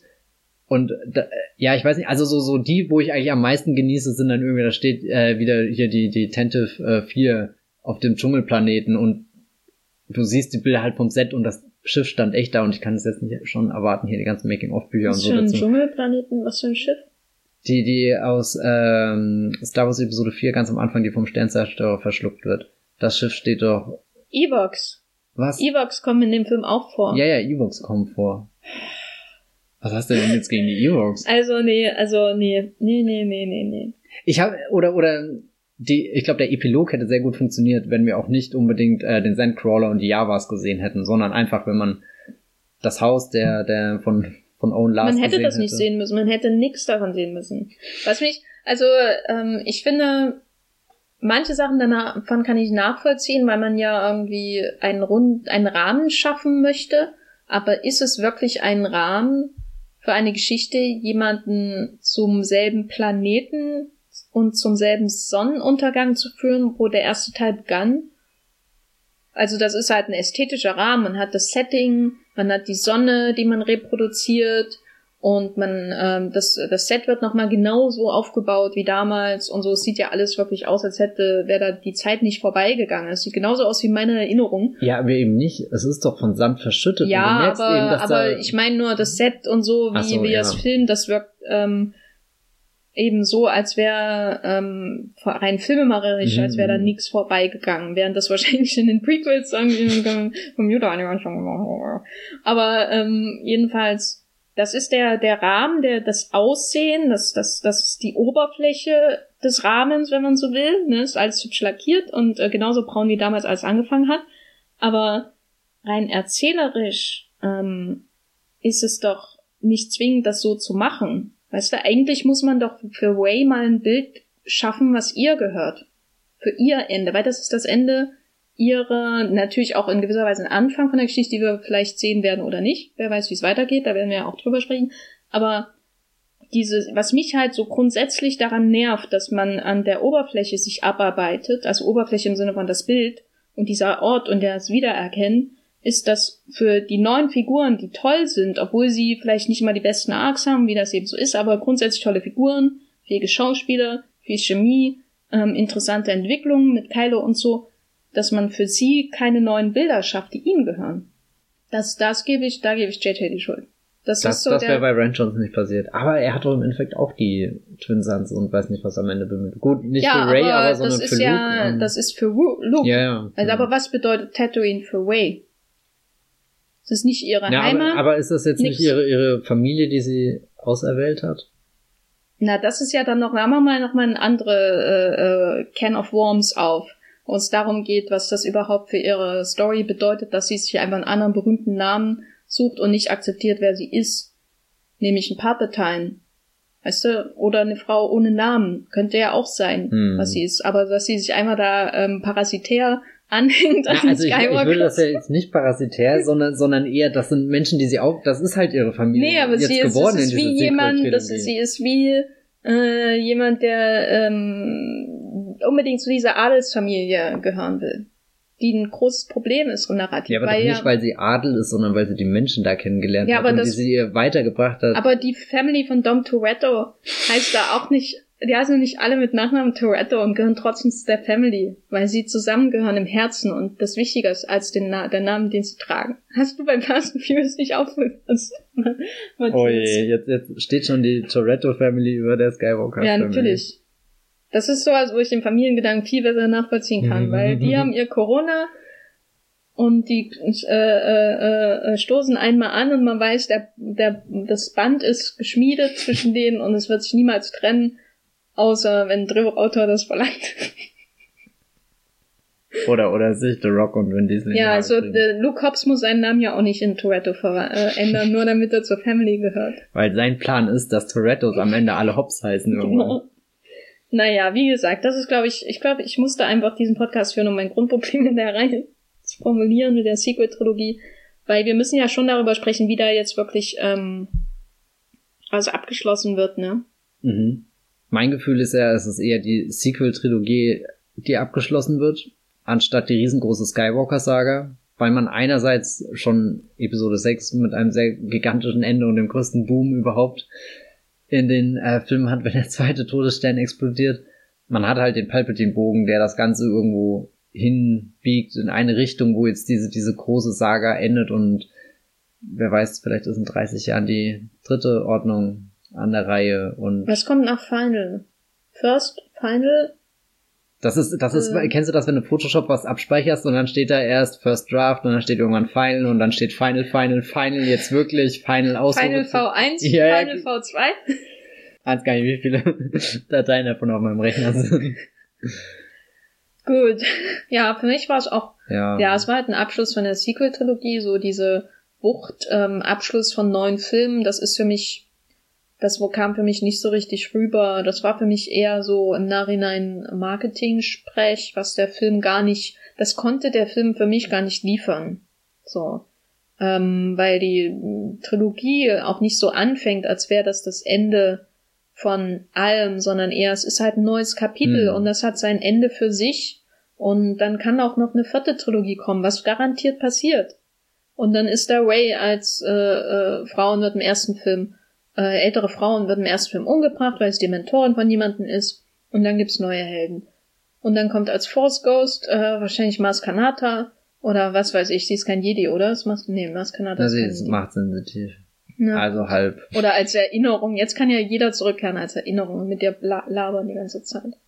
Ja, das ist halt der dystopische Franchise-Himmel von Hollywood, gell? Ja, aber so für dich als als äh, Fan von allen drei Trilogien, ähm, was war so dein dein Fazit von diesem letzten Eintrag der dritten Trilogie? Ich glaube, von der dritten Trilogie ist es ein Abschluss, auch wenn es irgendwie der der unrundeste Teil von allen ist. Wie gesagt, im großen Bezug auf die Skywalker-Sage bin ich mir noch nicht schlüssig, was es genau darstellt. Ich meine, irgendwo ist es schon ein Endpunkt dadurch, dass Sidious tot ist. Es sind halt eher so halt dazu habe ich schon viel zu viele Franchises von den Toten zurückkehren sehen, als dass man dann noch so naiv sein kann und gerade irgendwas glauben kann, was irgendwer erzählt, weil es gerade gerade gut anhört. Aber ja, ich weiß nicht, vielleicht ist ja wirklich diese Tatooine-Szene ein, ein sehr schöner Skywalker-Bogen. Also ich weiß nicht, das, das, das war eine perfekte Szene. Hätte ich nicht besser inszenieren können. Also um Gottes Willen, ich kann wahrscheinlich nicht mal die schlechteste Szene von JJ so gut inszenieren wie er. Ja, ich weiß nicht, das war irgendwie so, ich glaube, der, der Film hätte davor wirklich explodieren, implodieren, weiß nicht was können, aber diese drei Minuten und es ist sehr, ähm, ja, ich weiß nicht, versöhnlich irgendwie. Das ist vielleicht generell so ein, so ein Gedanke, den der Film auch äh, bringt, ähm, alles zu vereinen, vielleicht auch zu viel zu vereinen, also definitiv zu viel zu vereinen. Mich hat er so ein bisschen an ähm, Spider-Man Far From Home erinnert. Ähm, ich erkläre das auch noch, warum. Ähm, weil das für mich im Grunde so ein Film ist, wo es letztendlich darum geht, wie eigentlich sein eigenes Franchise funktioniert. Und das findet sich für mich im Umgang mit dem Tod, es findet sich immer in diesen Erzählmomenten, die sich immer wieder wiederholen, ähm, so dass man irgendwie immer wieder halt, wie gesagt, durch diese dumme Stadtmetapher von mir läuft. Ähm, und es erfindet sich in den, ähm, diesen ähm, Zwang, immer irgendwie alte Figuren zurückzuholen, obwohl man mit den neuen ja eigentlich ähm, aus deren Geschichten schöpfen könnte, um was Neues zu schaffen, damit dann in ähm, fünf bis zehn Jahren jemand anderes darauf aufbauen kann. Und das war für mich halt schon sehr interessant, das anzuschauen, weil ich hatte keinen Spaß an dem Film. Es gab ein paar Szenen, die mich ähm, berührt haben, also insbesondere die zwischen Han und Kylo zum Beispiel und natürlich der Tod von Lea aber ähm, es war ein Film, der für, mich sehr erdrückend war, einfach weil ständig was Neues passiert ist und man konnte sich in keinen Moment hineinleben, so wie man sich auf die Insel von Luke in The Last Jedi leben kann und sieht, wie sie funktioniert und was da eben so für Milch ähm, getrunken wird und welche Fische da gefangen werden und welche Nonnen da wohnen und so. Also dieses Entdecken, ne, dieses Entdecken von Alien, fremden Aliens. Also hier springen sie irgendwie durchs Bild und ähm, sind dann wieder weg und dann geht's zum nächsten Ort. Und das war alles dermaßen erdrückend für mich, dass ich dann irgendwann ähm, oder auch so im Nachhinein vor allem darüber nachdenke, wie der Film so auf sein, so ein Film ist, auch über das Erzählen des Franchise, zu dem er gehört und zu den Problemen des Erzählen des Franchise, weil eben drei Trilogien da sind und insbesondere die letzte gezeigt hat, wie wenig man sich von alten trennen kann. Ich musste immer wieder an diesen Song aus Star Spawn denken, wo es auch Let the Old Ways. Ja, ähm, klar, es ist, gehört ja irgendwie zusammen, aber man hat diesen neuen Helden und schafft ähm, insbesondere in diesem Film wenige Bilder, die ihnen gehören. Und das fand ich einfach sehr traurig, weil ich sie auch mag. Ich mag alle Schauspieler. Ich finde, Daisy Ridley ist jetzt nicht die stärkste Schauspielerin. Äh, sie, oder zumindest in dem Film jetzt, hat sie oft so Daniel Radcliffe Momente, wo sie eigentlich nichts, wo sie einfach nur emoten muss und das ist, glaube ich, sehr unangenehm einfach für Schauspieler sowas zu machen. Man muss immer die Zähne anspannen und so reden und so gucken und so. Das ist natürlich auch nicht leicht. Ähm, insofern bin ich gespannt, was sie als nächstes macht. Aber ja, das war einfach so, ich glaube, ein Film eher über Star Wars als über Ray. Und insofern auch wieder interessant, aber einfach so erschlagend als Film und auch enttäuschend nach dem letzten Teil, dass ich wütend jetzt bin auf Brian Johnson, dass er mir Hoffnung gemacht hat. Er hat mir eine neue Hoffnung gemacht damals mit seinem Film und der JJ hat äh, drauf rumgetrampelt, ähm, wie eine Horde von äh, Klonkriegern, die über meine Seele laufen. Und das ist mein Fazit zu Star Wars 9, der Aufstieg Skywalkers. Destroyed. Wie geht's weiter jetzt? Was erwartest du für die Reihe? Naja, die Reihe an sich wäre ich schon zufrieden damit, wenn das erstmal so ein Endpunkt bleibt, zumindest so lange, wie man den in Hollywood gerade halten kann. Ja, ich weiß nicht, weil, weil, also diese letzten fünf Jahre waren unglaublich, diese, diese ganze Trilogie zu verfolgen und irgendwie, was mir am meisten das Herz bricht, sind fast, wie, wie dieser Fandom gerade mhm. existiert. Ich find's ein bisschen komisch, du, du sagst die ganze Zeit, hier sitzt ein Star Wars Fan und weiß nicht was. Ich wusste ehrlich gesagt noch nie, ob ich ein Star Wars Fan bin, weil ich bin aufgewachsen mit Leuten, die die Filme gehasst haben, die ich mag musste irgendwie lernen, dass es zum guten Ton gehört. Und, und jetzt komme ich hier rein irgendwie und 2015 kommt ein Star Wars Film und ich denke mir, das ist die beste Zeit meines Lebens. Ich kann darüber beruflich schreiben, kann mich da reinstürzen und ehrlich gesagt, ich war die Woche so wenig auf Twitter irgendwie wie noch nie und versuche gerade alles von mir, weil, weil so viel, ja, ich weiß nicht, das macht mir gerade echt keinen Spaß und irgendwie mit, mit Menschen darüber zu reden, obwohl wohl das das Schönste irgendwie ist, darüber zu reden, sich auszutauschen, aber weil weil einfach viel größere äh, Probleme der Welt und der Gesellschaft, habe ich gerade das Gefühl, sich auf Star Wars äh, äh, bündeln und, und darauf anwenden lassen, irgendwie den, den Frust da zu entladen. Und es gab jetzt drei Star Wars-Filme und, und keiner hat es irgendeinem recht gemacht. Und ich meine nicht, dass es dass das so sein muss, aber ich denke mir die ganze Zeit, Diskussionen, die ich äh, über The Last Jedi hatte, war, waren ja teilweise wirklich gut. Wir haben ja auch hier einen wahnsinnig langen Podcast und so ähm, gemacht, aber das, das sind halt wirklich die, die rareren Momente irgendwie gewesen und, und äh, das ist vielleicht ein persönlicher Wunsch für mich, also jetzt völlig unabhängig, wie sich das Franchise entwickelt, aber das weiß nicht, da, da, da wieder was entsteht, wo, wo irgendwie so, so was Vereintes ist und jetzt nicht irgendwie so was PR-Vereintes von, wenn man die, diese Livestreams von der Celebration schaut, ist das ja manchmal wirklich sehr herzlich alles, aber manchmal merkt man da auch, dass da so eine, so eine Union, ähm, ja, bestimmt schon fast wird oder, oder halt einfach erzählt wird, wenn man ganz genau weiß, eigentlich ticken da Leute ja auch ganz anders und, und klar, das sind manchmal wenige, die laut schreien und dann eben auch wahrscheinlich viele wie ich, die, die dann irgendwann gar nicht mehr drüber reden, weil ich denke, oder was ich jetzt sehr stark fand, äh, das hat Ryan Johnson neulich retweetet, irgendeine Twitter-Nutzerin, glaube ich, die jetzt jeden Tag das letzte Jahr ein Detail aus The Last Jedi gepostet hat, was sie sehr toll findet, was, was sie irgendwie mag, was für sie den Film bereichert. Und dann bin ich so ein bisschen diesen Thread durchgegangen und fand das alles sehr schön irgendwie und habe mich gefragt, warum habe ich das nicht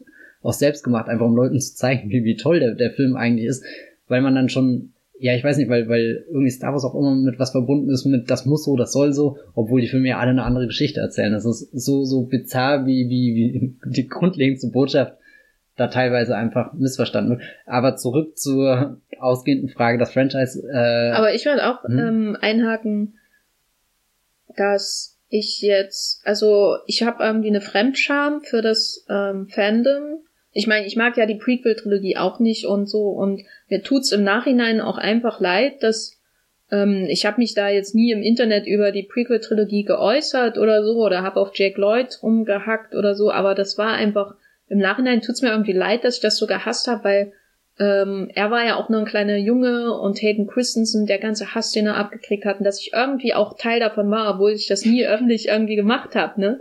Und das ist so seltsam, weil meine Reaktion auf den Film ist absolut gerechtfertigt, genau wie deine Reaktion auf die Prequel-Trilogie absolut gerechtfertigt ist. Aber dadurch, dass man diese Umgebung von dem Fandom hat, auch jetzt, habe ich auch überhaupt keine Lust, mit irgendjemandem noch über Star Wars zu reden, außer mit dir hier.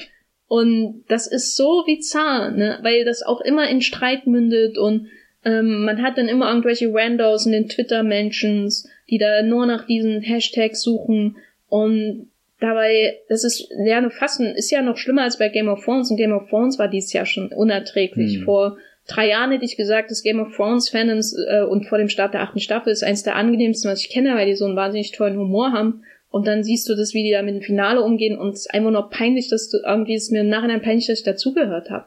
Und ich will nie wieder zu einem Fandom gehören. Das sage ich auch äh, als als Potterhead, weil das war auch so eins der wenigen Fandoms, wo ich wirklich gesagt habe, ich bin ein Fan davon.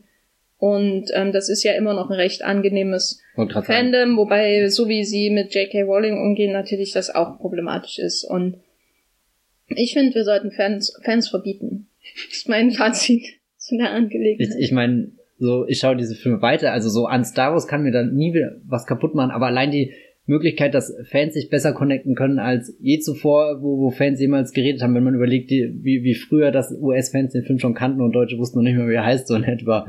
Und, und all die, diese Hürden sind nicht mehr da und, und das Einzige, was dabei rumkommt, ist irgendwie so halt, weiß nicht, der Hass und es geht ja nie darum, jemandem eine Meinung vorzuschreiben. Aber es redet auch keiner mehr. Hm. Es ist halt schade, ne, weil es auch so politisch vereinnahmt wurde. Hm. Also insbesondere Star Wars. Ja, ich meine, da werden, wird man noch in, in vielen Jahren ähm, Studien drüber schreiben, wie ähm, da auch äh, YouTube und Reddit dazu geführt hat, dass ähm, so ein harmloses eigentlich Fandom, wo immer Hass existiert hat, also sowohl auf Empire Strikes Back als auch dann auf die Prequel-Trilogie, als gehörte immer diese Extremreaktionen gehörten immer dazu. Ähm, aber wie das halt auch so politisch vereinnahmt wurde und ähm, solche Begrifflichkeiten aus einem extremen politischen Raum in den Alltag hineinfließen. Das finde ich ja auch äh, ganz, ganz furchtbar, weißt du, dass man irgendwie mit jemandem redet, der eigentlich politisch ähm, irgendwie centrist ist oder so. Und dann kommen aber Begrifflichkeiten, die aus einem radikalen politischen rechten Raum kommen. Die sowas wie, dass man halt dann einfach über SJWs und mit der Rose ist das deswegen so. Und das finde ich so schockierend, dass das sowas Schönes wie Star Wars, eine schöne Fantasy-Geschichte, wo es um Entdecken geht, um, um unterschiedlichste Aliens und man akzeptiert alles, selbst wenn sie so strange Rüsselgesichter haben, dass das dann dazu genutzt wird. Ne? Also vier Jahre nach The Force Awakens habe ich noch nie jemanden den Begriff Mary Sue außerhalb von Star Wars mhm. hören sehen. Also so, das ist sowas, was mich fertig macht. Und aber ich führe keine Star Wars Diskussion, in der dieses Wort nicht fällt. Dabei fallen mir hundert bessere Beispiele oder schlimmere Beispiele ein. Also so, so, das ist so, ja, auf dem Punkt. Deswegen wäre meine Zukunft, mein Wunsch für die Zukunft eine Spielfilmpause. Sollen sie sich an Baby Yoda abreagieren, ähm, runterkommen, ähm, dazwischen Weltuntergang rein politisch gesehen meinetwegen und wenn dann die Zivilisation wieder aufersteht, äh, alle sind blind und Jason Momoa führt uns alle, dann äh, dann können wir einen neuen Star Wars Film drehen, finde ich. Ich hoffe nicht, dass wir. Ich habe sie noch nicht gesehen. Die ich habe gestern die erste Folge gesehen, deswegen. Okay. Ist sie gut? Äh, das ist eine Episode Fernsehen. Okay, na gut. Ähm, aber Episode Fernsehen, gutes Stichwort. Da würde ja Star Wars jetzt definitiv erstmal hingehen bei Disney Plus mit einer, äh, naja, Mandalorian-Serie, die ja schon existiert bei uns am 31.3. glaube ich, startet. Mm, Obi-Wan natürlich mit Ewan McGregor, darauf freue ich mich persönlich sehr, auch wenn es mir irgendwie das Herz bricht, dass das kein Kinofilm geworden ist. Äh, ja, aber das ist schon irgendwas, wo ich mich drauf freue. Cassian Andor, keine Ahnung, was diese Serie wird, die zeitlich gesehen vor Rogue One einsetzt, sondern 2022 steht ja rein theoretisch ein Kinostart fest und vielleicht werden wir da in den nächsten Wochen auch ein bisschen was Konkretes erfahren. Ähm, ich glaube, es wird nicht langweilig werden, in unserem Beruf über Star Wars zu schreiben, weil das Franchise so chaotisch ist, dass, dass ich es gar nicht erwarten kann, wer der Regisseur ist, der als nächstes engagiert ist, welchen Film man sich da vorstellt und, und wer dann als Ersatz kommt und Kevin Feige macht ja einen Star Wars Film, produziert einen und das macht mir ehrlich gesagt Angst.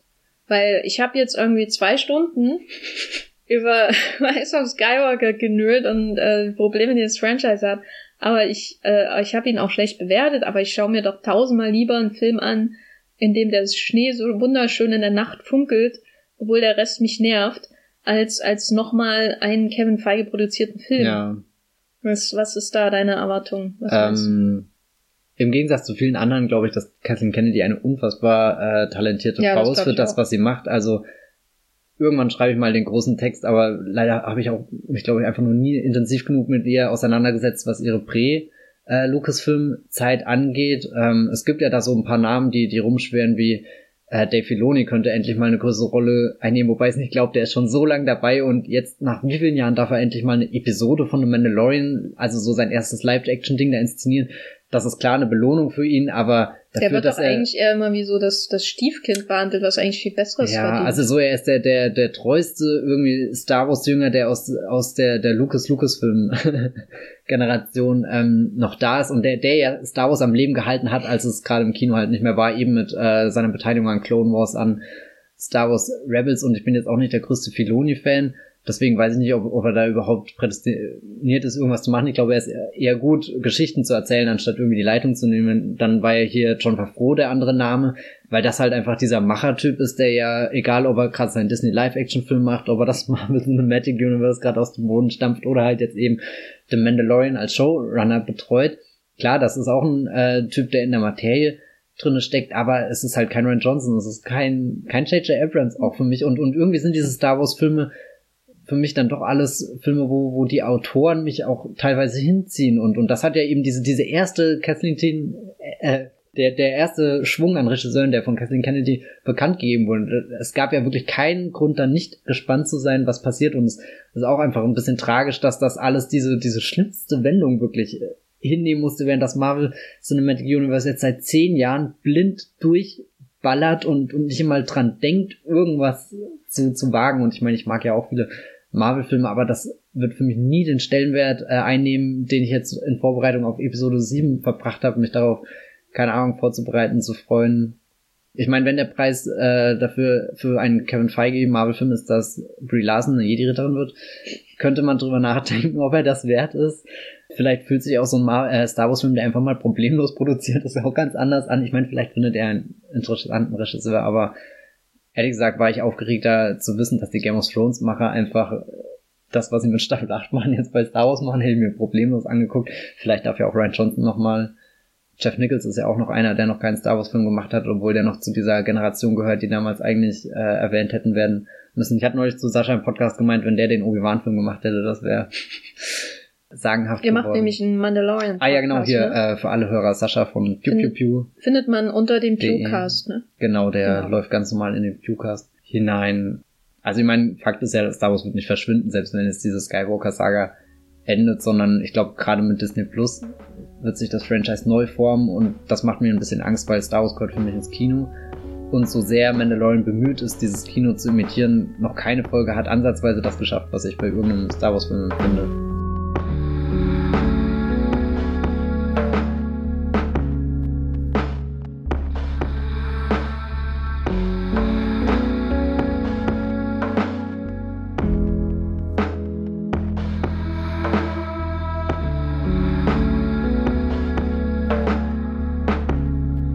Glaube, wir haben sehr lange über The Rise of Skywalker geredet. Länger als geplant.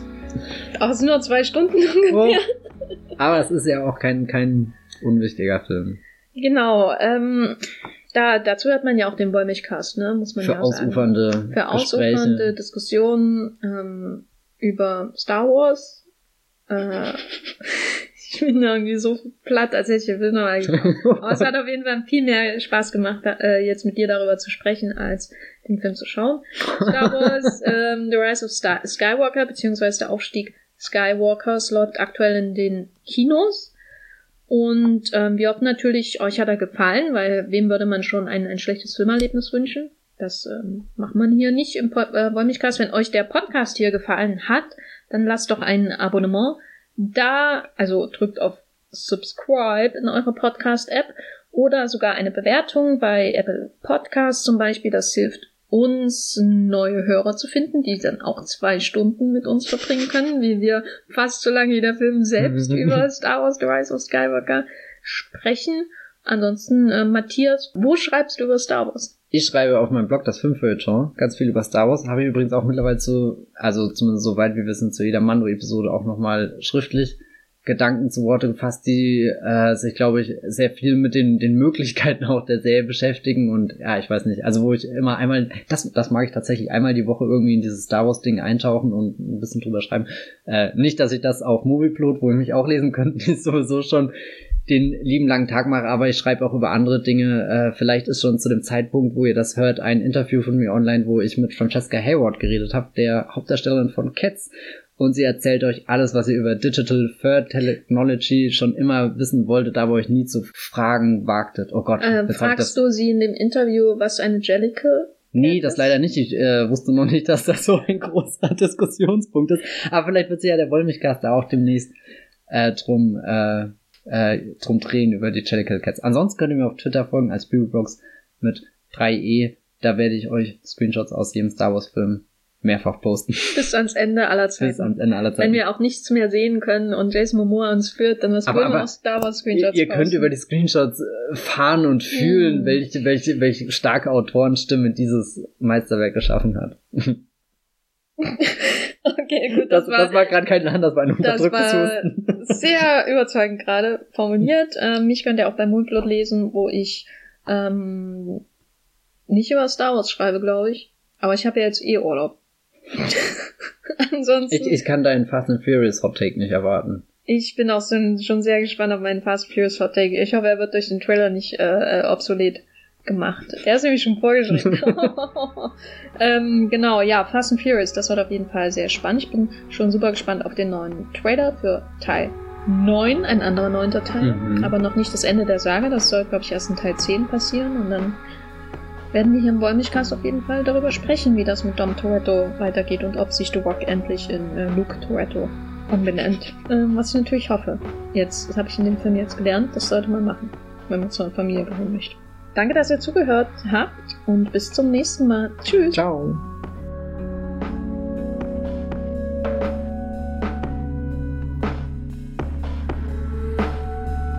Der Wollmilchcast wird produziert von Matthias Hopf und Jenny Jecke. Unser Intro und Outro stammt aus dem Song Slam Canto von Kai Engel. Ihr könnt den Podcast bei allen gängigen Apps abonnieren und wir freuen uns über Kommentare und Bewertungen bei iTunes.